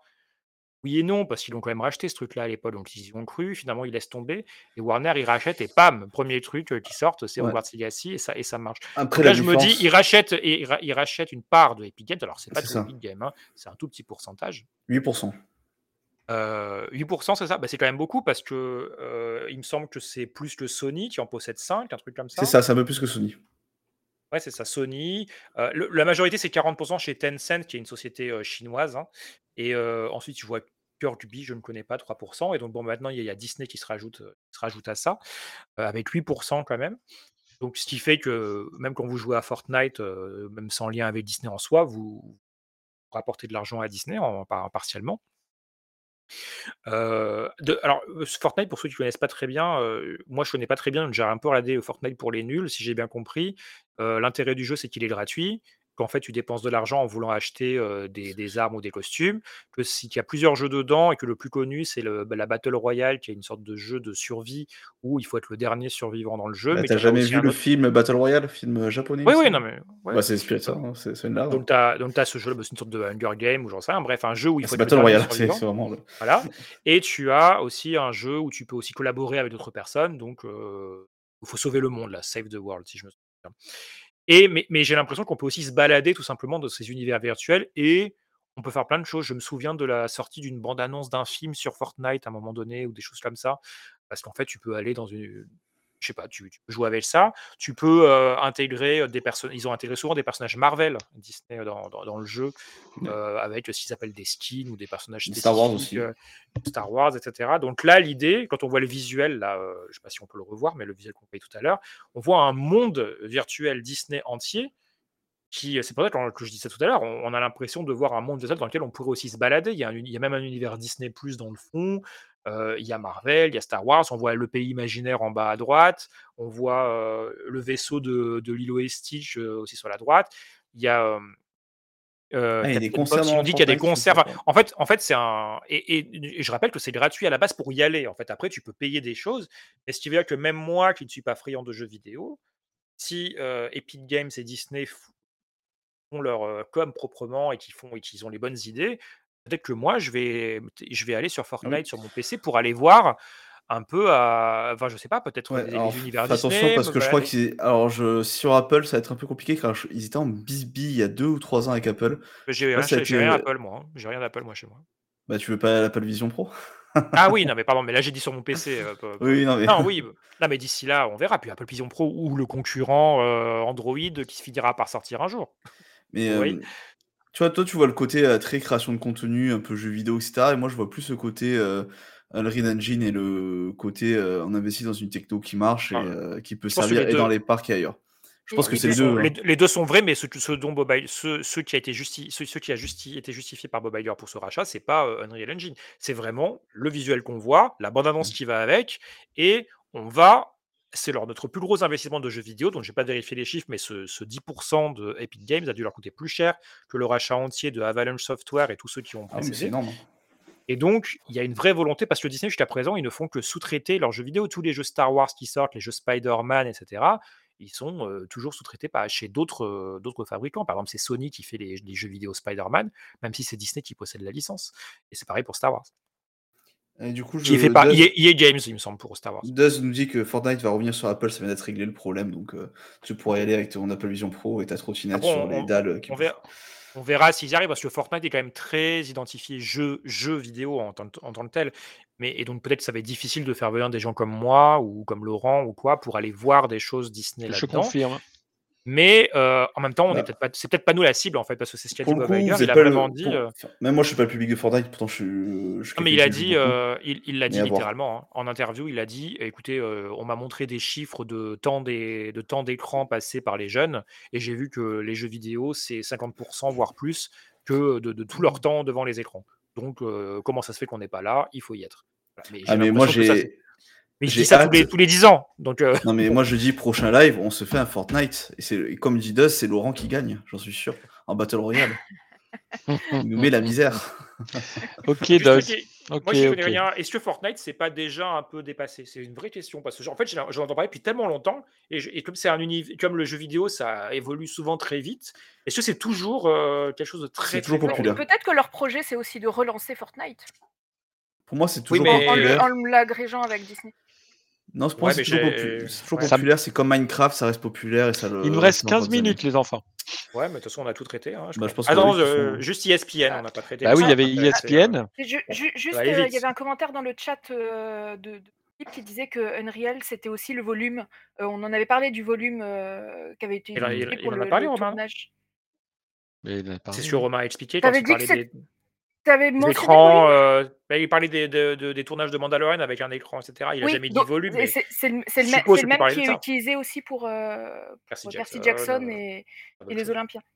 Il me semblait que Mandalorian c'était sur Unreal Engine 4 pour vous dire, et maintenant au 5. Mais je suis pas sûr de cette info-là. Bah, si j'ai bien compris. Unreal, Unreal Engine, j'ai l'impression que c'est surtout un- un- une sorte de logiciel qui permet de générer les images en quasi en temps réel. C'est ça, c'est quelque chose comme ça. Mais- Euh, mais en fait, c'est un moteur de jeux vidéo. Ouais. si. Epic Et- et Games donc, et euh, enfin euh, euh, 1, 2, 3. Euh, Fortnite est alimenté par Epic Games. par tu as besoin de cette technologie. Oui. Epic Games, Oui, c'est la. Oui, et alimenté Ouais. par. Oh là, euh, Ouais. euh, il est tu- 22h16, là on n'en peut plus. Non, mais Ouais. donc- donc- donc- donc- donc c'est cette idée, c'est quand on voit les tournages de, de Mandalorian, on voit qu'il faut à chaque fois régénérer les images en fonction du point de vue de la caméra, créer des décors qui, qui se déplacent, etc. Donc euh, Et ça- Unreal ça- Engine permet de simplifier ce travail-là en fait. ça a du sens, oui. Si tu veux, quand tu crées un jeu vidéo, tu vas pas recréer euh, la physique des objets ou comment la lumière euh, se reflète sur, sur une texture. Tu vas pas passer ton temps à inventer la roue. Euh, donc euh, tu vas peut-être passer, enfin du coup tu vas utiliser des outils comme euh, Unreal Engine. Et si vous voulez vous en renseigner, je crois qu'il y a eu, euh, comment ça s'appelle, euh, PA avec l'émission Popcorn qui en a parlé il y a pas longtemps. Donc je vous conseille de regarder ce petit extrait de 10 minutes sur YouTube. Il y a des chiffres très impressionnants là qui nous sont donnés dans le chat. Euh, 250 millions de joueurs sur décembre 2023, janvier 2024, donc c'est très très récent. 150 millions de personnes, c'est vraiment énorme pour le. Ah, après, euh, je ne sais pas à quoi on peut le comparer réellement dans le, dans le monde du jeu vidéo. Tu as cité Minecraft, il y a sûrement d'autres choses euh, qui, sont, euh, qui sont très populaires. aussi populaire que ça, c'est compliqué. hein. oui, quand même. hein. Je veux dire, en France, on n'est que 70 millions de personnes en tout. hein. Donc 250 millions, vous imaginez la population que ça représente. C'est quand même. Après, moi, je je vais pas en rajouter. Peut-être que Olivier, qui est en régie, euh, connaît un peu plus que moi pour le coup. Euh, mais moi, je suis pas du tout euh, consommateur de ce genre de jeu. Donc, à partir de là, c'est un peu compliqué. Ouais, la, question de- la question que je m'étais posée, quand- enfin je me suis posée en regardant un petit peu, c'est que le jeu principal qui fonctionne bien, c'est donc Battle Royale sur Fortnite. C'est quand même un jeu dont le comment dire, dont la philosophie est, est un peu violente, mais j'ai l'impression qu'ils sont, enfin en fait, mais, présent, mais présentés avec un- des graphismes, un univers qui est plutôt euh, plutôt agréable à l'œil et plutôt euh, grand public. Et j'ai l'impression que c'est sur ce- cette ligne-là que joue Fortnite, c'est qu'en fait il n'y a pas de sang, etc. Machin, mais le sujet c'est quand même euh, de s'armer pour tuer tout le monde et être le dernier Oui. survivant. Ça reste, ça reste quand même le, le principe du jeu. Donc, c'est quand même pas anodin non plus de voir des images où on voit Elsa parmi tant d'autres personnages ou des personnages de, princesses, par exemple, qui vont. Voir des personnages Star Wars et Marvel, bon, ça vise un public euh, plutôt ado déjà. Mais voir des personnages de princesses, etc. là-dedans, du coup, ça, dit aussi quelque chose, je pense, de cette confiance qu'a qu'a Disney dans- dans ce jeu-là aussi. Et peut-être qu'ils vont développer d'autres jeux aussi. Peut-être que le monde qu'on a vu sur le visuel va être l'occasion de la sortie d'un nouveau jeu dans Fortnite. à ma connaissance, il n'y a pas eu de skin euh, princesse dans euh, Fortnite. Non, mais donc c'est assez nouveau. Mais on les voit, il y a un plan où on les voit tous courir Oui, non, façon mais- Avengers Endgame à la fin, et au milieu il y a Elsa de mémoire. Donc, euh, je... à voir ce que ça va donner. Bien. ESPN Bah, Il y a deux news en fait. Il y a d'abord Disney qui s'associe à Fox et Warner une plateforme euh, conjointe à la DC l'automne. Il y a un petit visuel là, voilà, fin 2024. Donc ils vont lancer une plateforme de streaming de sport, une sorte de Hulu du streaming. Je prends Hulu pour exemple parce que c'est c'est une joint venture à la base où il y aura des contenus de ces, di- de ces trois de ces trois acteurs différents qui, ne, qui sont des, des- des concurrents à la base. Do- donc, ça va permettre aux gens de pouvoir avoir plus de sport pour moins cher, a priori, de tout centraliser. Ça n'empêche pas Disney de travailler sur une plateforme ESPN pour l'année prochaine. Alors, une nouvelle, parce qu'il y a déjà ESPN. Sur ESPN, c'est un peu comme Disney, c'est des contenus euh, replay ou des contenus inédits ou autres, mais ce n'est pas le direct de la chaîne de télévision ESPN. Donc là, il y aura les directs de la chaîne et ils, ont, ils annoncent travailler sur tout un écosystème technique, etc. On sait aussi qu'ils vont le pour Pro, hein, même si ça peut pas, ça, bah, ça touchera moins de gens, mais on a vu des images. on voit l'écran qui passe le truc, il y a sur la table de cheveux, on voit les joueurs, etc. Bref, ils travaillent sur, sur cette ESPN là. Euh, sachant que ce sera, c'est pas anodin. ESPN, c'est le, plus- le plus gros acteur sportif euh, aux États-Unis.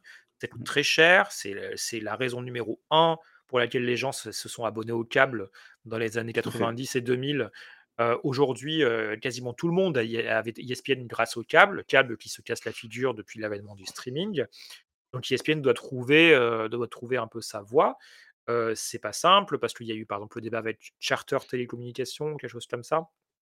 Mmh, ça. Ils les ont menacés globalement de ne plus diffuser les chaînes Disney. Alors Charter, c'est un fournisseur d'a- fournisseur d'accès à Internet, on va dire ça simplement, comme pouvait l'être Comcast là-bas, mais imaginez que c'est Free ou Orange chez nous, et que toutes les chaînes Disney, mais Disney ça inclut la chaîne ABC, qui est une sorte de TF1, tout ça devient noir soudainement parce que les deux acteurs ne se mettent pas d'accord. Et donc Disney a lâché un peu prise, ils leur, euh, leur ont euh, convenu de quelque chose, notamment le fait que quand euh, la plateforme ESPN sortira, les abonnés de Charter y auront droit gratuitement, par exemple. Sachant qu'une plateforme de sport, euh, ça va coûter sûrement dans les 50 dollars par mois. hein. Ça peut paraître très très cher, mais en réalité, c'est c'est ça les prix pour euh, le câble, pour ce type de, de plateforme. Comme les droits de diffusion sportive sont très chers, c'est c'est- c'est très cher. C'est plus cher que euh, les contenus de divertissement cinéma, euh, comme Disney, Hulu, Netflix, euh, et, ou Max, ou etc. Donc, donc voilà, donc il y, a- il y a ce projet-là. Bob Iger a assuré que les deux ne se cannibaliseraient, ne se cannibaliseraient pas, que la plateforme conjointe, c'est vraiment juste pour regarder les chaînes, mais que la plateforme ESPN, bon bah là, euh, il y aura peut-être plusieurs flux euh, en direct en même temps, il y aura du streaming, il y aura, et je sais pas, des activités, peut-être des achats, puisqu'ils ils se sont lancés dans le pari sportif, il n'y a pas si longtemps que ça, avec ESPN Bet. Donc voilà, il y a tous ces projets-là. Ça peut paraître moins intéressant pour les fans Disney, mais mais ESPN dans Non, le portefeuille Disney, c'est énorme en termes de revenus. Donc C'est très, très important que Disney trouve sa voie, sa voie là-dedans. Il a même été question, peut-être de même revendre ESPN, allez savoir. Et pour nous donner une idée de l'importance de d'ESPN, c'est les segments de toute la Wallis et compagnie. Vous avez le divertissement, c'est Disney Entertainment. Vous avez Disney, heu, comment il s'appelle maintenant? Experience pour tout ce qui est parcs à thème, produits dérivés, et cetera. Et vous ESPN qui est qui qui est sa propre catégorie à part entière. Heu, et heu, et qui répond, di dont le dont le directeur répond directement à Bob Iger, voilà. Mmh mh. Non, mais comme tu dis, voilà. ESPN, c'est un gros truc et Voilà. heu, le p le comment se place le produit, c'est vraiment, compliqué. Bah, je sais pas si les les gens vont il y a il y a un des risques pour moi d'ESPN, de du passage au streaming, c'est qu'en fait les les gens qui sont abonnés au câble payent parfois ESPN sans le sans vouloir ESPN. C'est-à-dire que le Ah nombre oui, d'abonnés ESPN C'est dépasse le nombre de personnes intéressées par ESPN. Parce que vous prenez des packages, Mmh. parce que vous prenez le je sais pas, c'est comme avec Canal+ ou j'en sais rien en France. Maintenant c'est on peut exactement le plus bon jouer avec le voilà, on peut jouer un peu plus aussi avec le cinéma, le sport, et cetera. Mais là, vous avez un ESPN qui est inclus dans quasiment tous les forfaits, imaginez-vous ça, parce que c'est la chaîne que tout le monde veut. Mais n'empêche que vous pouvez faire partie de ceux qui s'en fichent. Moi, par exemple, je m'en ficherais complètement d'avoir ESPN, parce que je ne regarde pas de sport à la télévision. Et donc, j'aurais peut-être ESPN quand même si j'étais américain. Mais maintenant, est-ce que je vais m'abonner à la plateforme à 50 balles, quand elle sort l'année prochaine? Ah bah, sûrement pas. Là, je vais avoir je je vais mon Hulu, je vais oui, non, mais ça m'intéresse pas, tout simplement. Oui, Je non, mais je ne après suis pas aussi. intéressé par le sport. Donc je vais avoir mon Hulu, Disney+, machin, c'est ça qui m'intéresse et je ne payerai pas pour un ESPN, inutile. Et même le le Disney Bundle, comme il appelle, de streaming où on, inclut ESPN+ aussi. A aujourd'hui, on peut s'abonner soit que à Disney+ ou qu'à Hulu ou qu'à ESPN+, ou alors le Disney Bundle, c'est Disney+, plus Hulu, plus ESPN+. Il y a pas Disney+, plus Hulu sans ESPN. Vous avez à chaque fois le package entier. Et je suis sûr qu'il y a plein de gens qui ont ESPN+ et qui s'en fichent, qui veulent Ah oui, juste avoir, heu, Disney+ et et Hulu. Ce ce serait mon cas, là aussi, si j'étais américain, heu, vu que je serais intéressé par Hulu en plus de Disney+. J'aurais donc ESPN+. Heu, Bon donc résumé. voilà, il va falloir, heu, se rendre compte de si le nombre de personnes, nous aux États-Unis, qui vont vouloir s'abonner à à à ESPN, l'année prochaine est suffisamment, heu, est suffisamment élevé. N'est-ce pas, Laurent? Exactement, je vous écoutais de l'autre côté, hein. Menteur.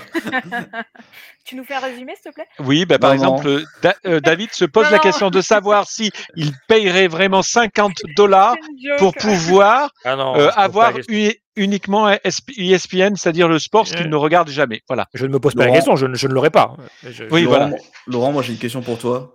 Je t'en prie, vas-y. les yeux devant les yeux devant les Français. Oui. Que pensez-vous de la brasserie Rosalie? Ça va devenir un gimmick entre nous. Oui. Alors, on a fait le tour de tout ou pas? Oui. Je pense qu'il est temps de rappeler Olivier, non? des des Il est temps, ouais, il est temps. Ah oui, heu, oui, on peut parler des licenciements. oui, il y a pas Ouais. grand-chose à hein, c'est, heu Oui, simplement que, bah, Disney est une entreprise et et l'une des particularités d'une entreprise des entreprises américaines, c'est que le la possibilité de la variable du personnel est une variable qui est très souvent utilisée et qui est très facilement utilisable aux États-Unis puisque le c'est pas la même, la française. législation sociale que que chez nous et que là, heu, c'est combien le la charrette? 6 000 personnes de 7 mémoire? 000. 7 000, voilà. C'est Sept énorme. Et Une c'est 7 une 000. Ça ça a été annoncé, heu, à peu près il y a 1 an. Heu, ça Ouais. faisait suite au retour de Bob Iger et Exactement. et ça est s'est fait en plusieurs vagues, entre le mois de mars Mais et en le tout mois cas, de juin. c'est réalisé, Il faut rajouter et ceux de la branche vidéo du coup, qu'on a eu qu'on a su aujourd'hui, puisqu'il y a pas E mal de gens de la exact. branche vidéo qui vont qui vont Qui aussi, qui vont partir. partir et ça nous permet juste de de d'accord, il nous reste 4 minutes, de parler et ça fera sans doute l'occasion d'une autre émission, c'est il serait temps que Bob passe la main. Alors c'est un sujet trop long, je ne suis pas Lequel d'accord de Bob? Iger Oh allez, on prend rendez-vous pour un autre sujet, mais il faut et rappeler Bob Olivier là. Moi, Allez. je Bob vais parler de l'incapacité de Bob Iger de trouver un remplaçant, mais on va appeler Olivier. Allez, tous ensemble. Allez Olivier, Olivier, Olivier, Olivier, Olivier, Olivier. Olivier. Ouais, Rebonsoir. Ouais! Du coup, la brasserie Rosalie. Non, bah, superbe émission en tout cas. Bravo à vous. Euh, un peu long, mais euh, il y avait de quoi dire, donc euh, c'est normal aussi. On va faire un petit tour sur le. Oui.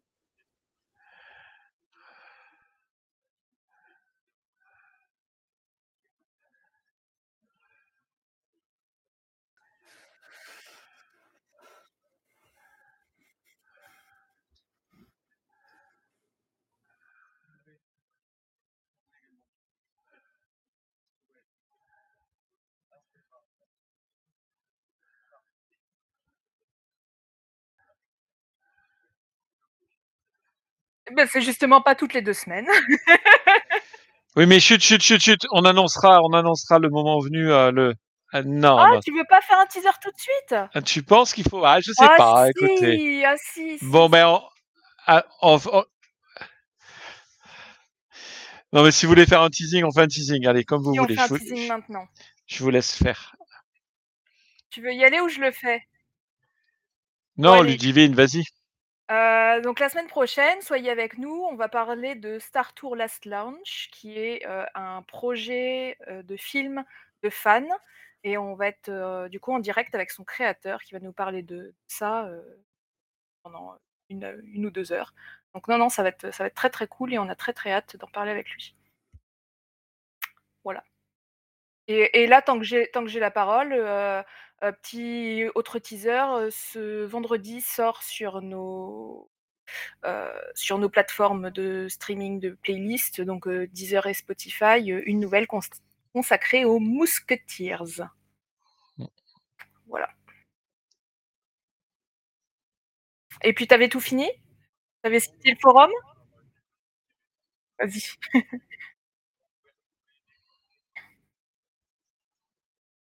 Olivier, on t'entend sur le live? Je suis pas sûr qu'on t'entende sur le live vu que tu t'es pas mis en vidéo, du coup je pense pas que tu le son. Bah non, tu tu t'es pas. Enfin. Ça a bugué? Ah, on Ah non, pas bah, voilà. Parce que t'as pas Bon. mis ta, pas mis ton micro. Bah, normalement, il y avait mon son, c'est pour ça. Voilà, mais je te le dis parce que je, je, je l'ai vu dans les barres de son que tu, quand tu parlais, ça bougeait pas. Eh ben, tu veux que je le fasse, Olivier, du coup? Allez, on recommence. parce que du coup, personne n'a entendu la galaxie. hein. On recommence.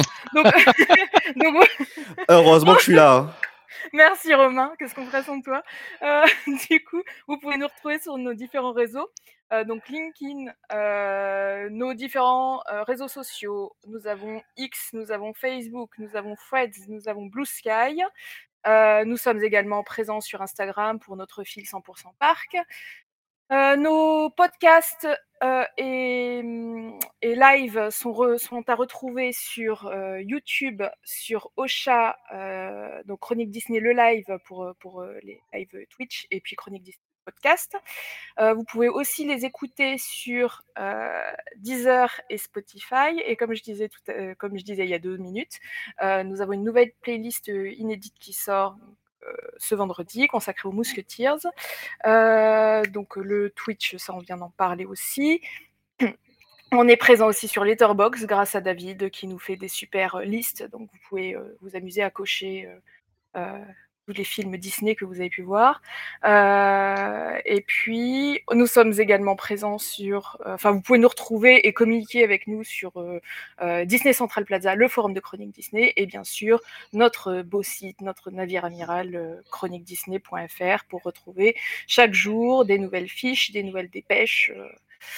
Euh, je crois que là, j'ai fait le tour. Et je pense que vous m'avez entendu tout à l'heure quand je teasais sur le prochain euh, live Twitch qui, euh, qui aura lieu, donc pas dans deux semaines comme habituellement, mais mardi prochain, le 27, en présence de Michael Place, qui est le créateur du film de fan Star Tour Last Launch, qui est consacré au, à l'attraction Star Tour et qui est en cours de, de production.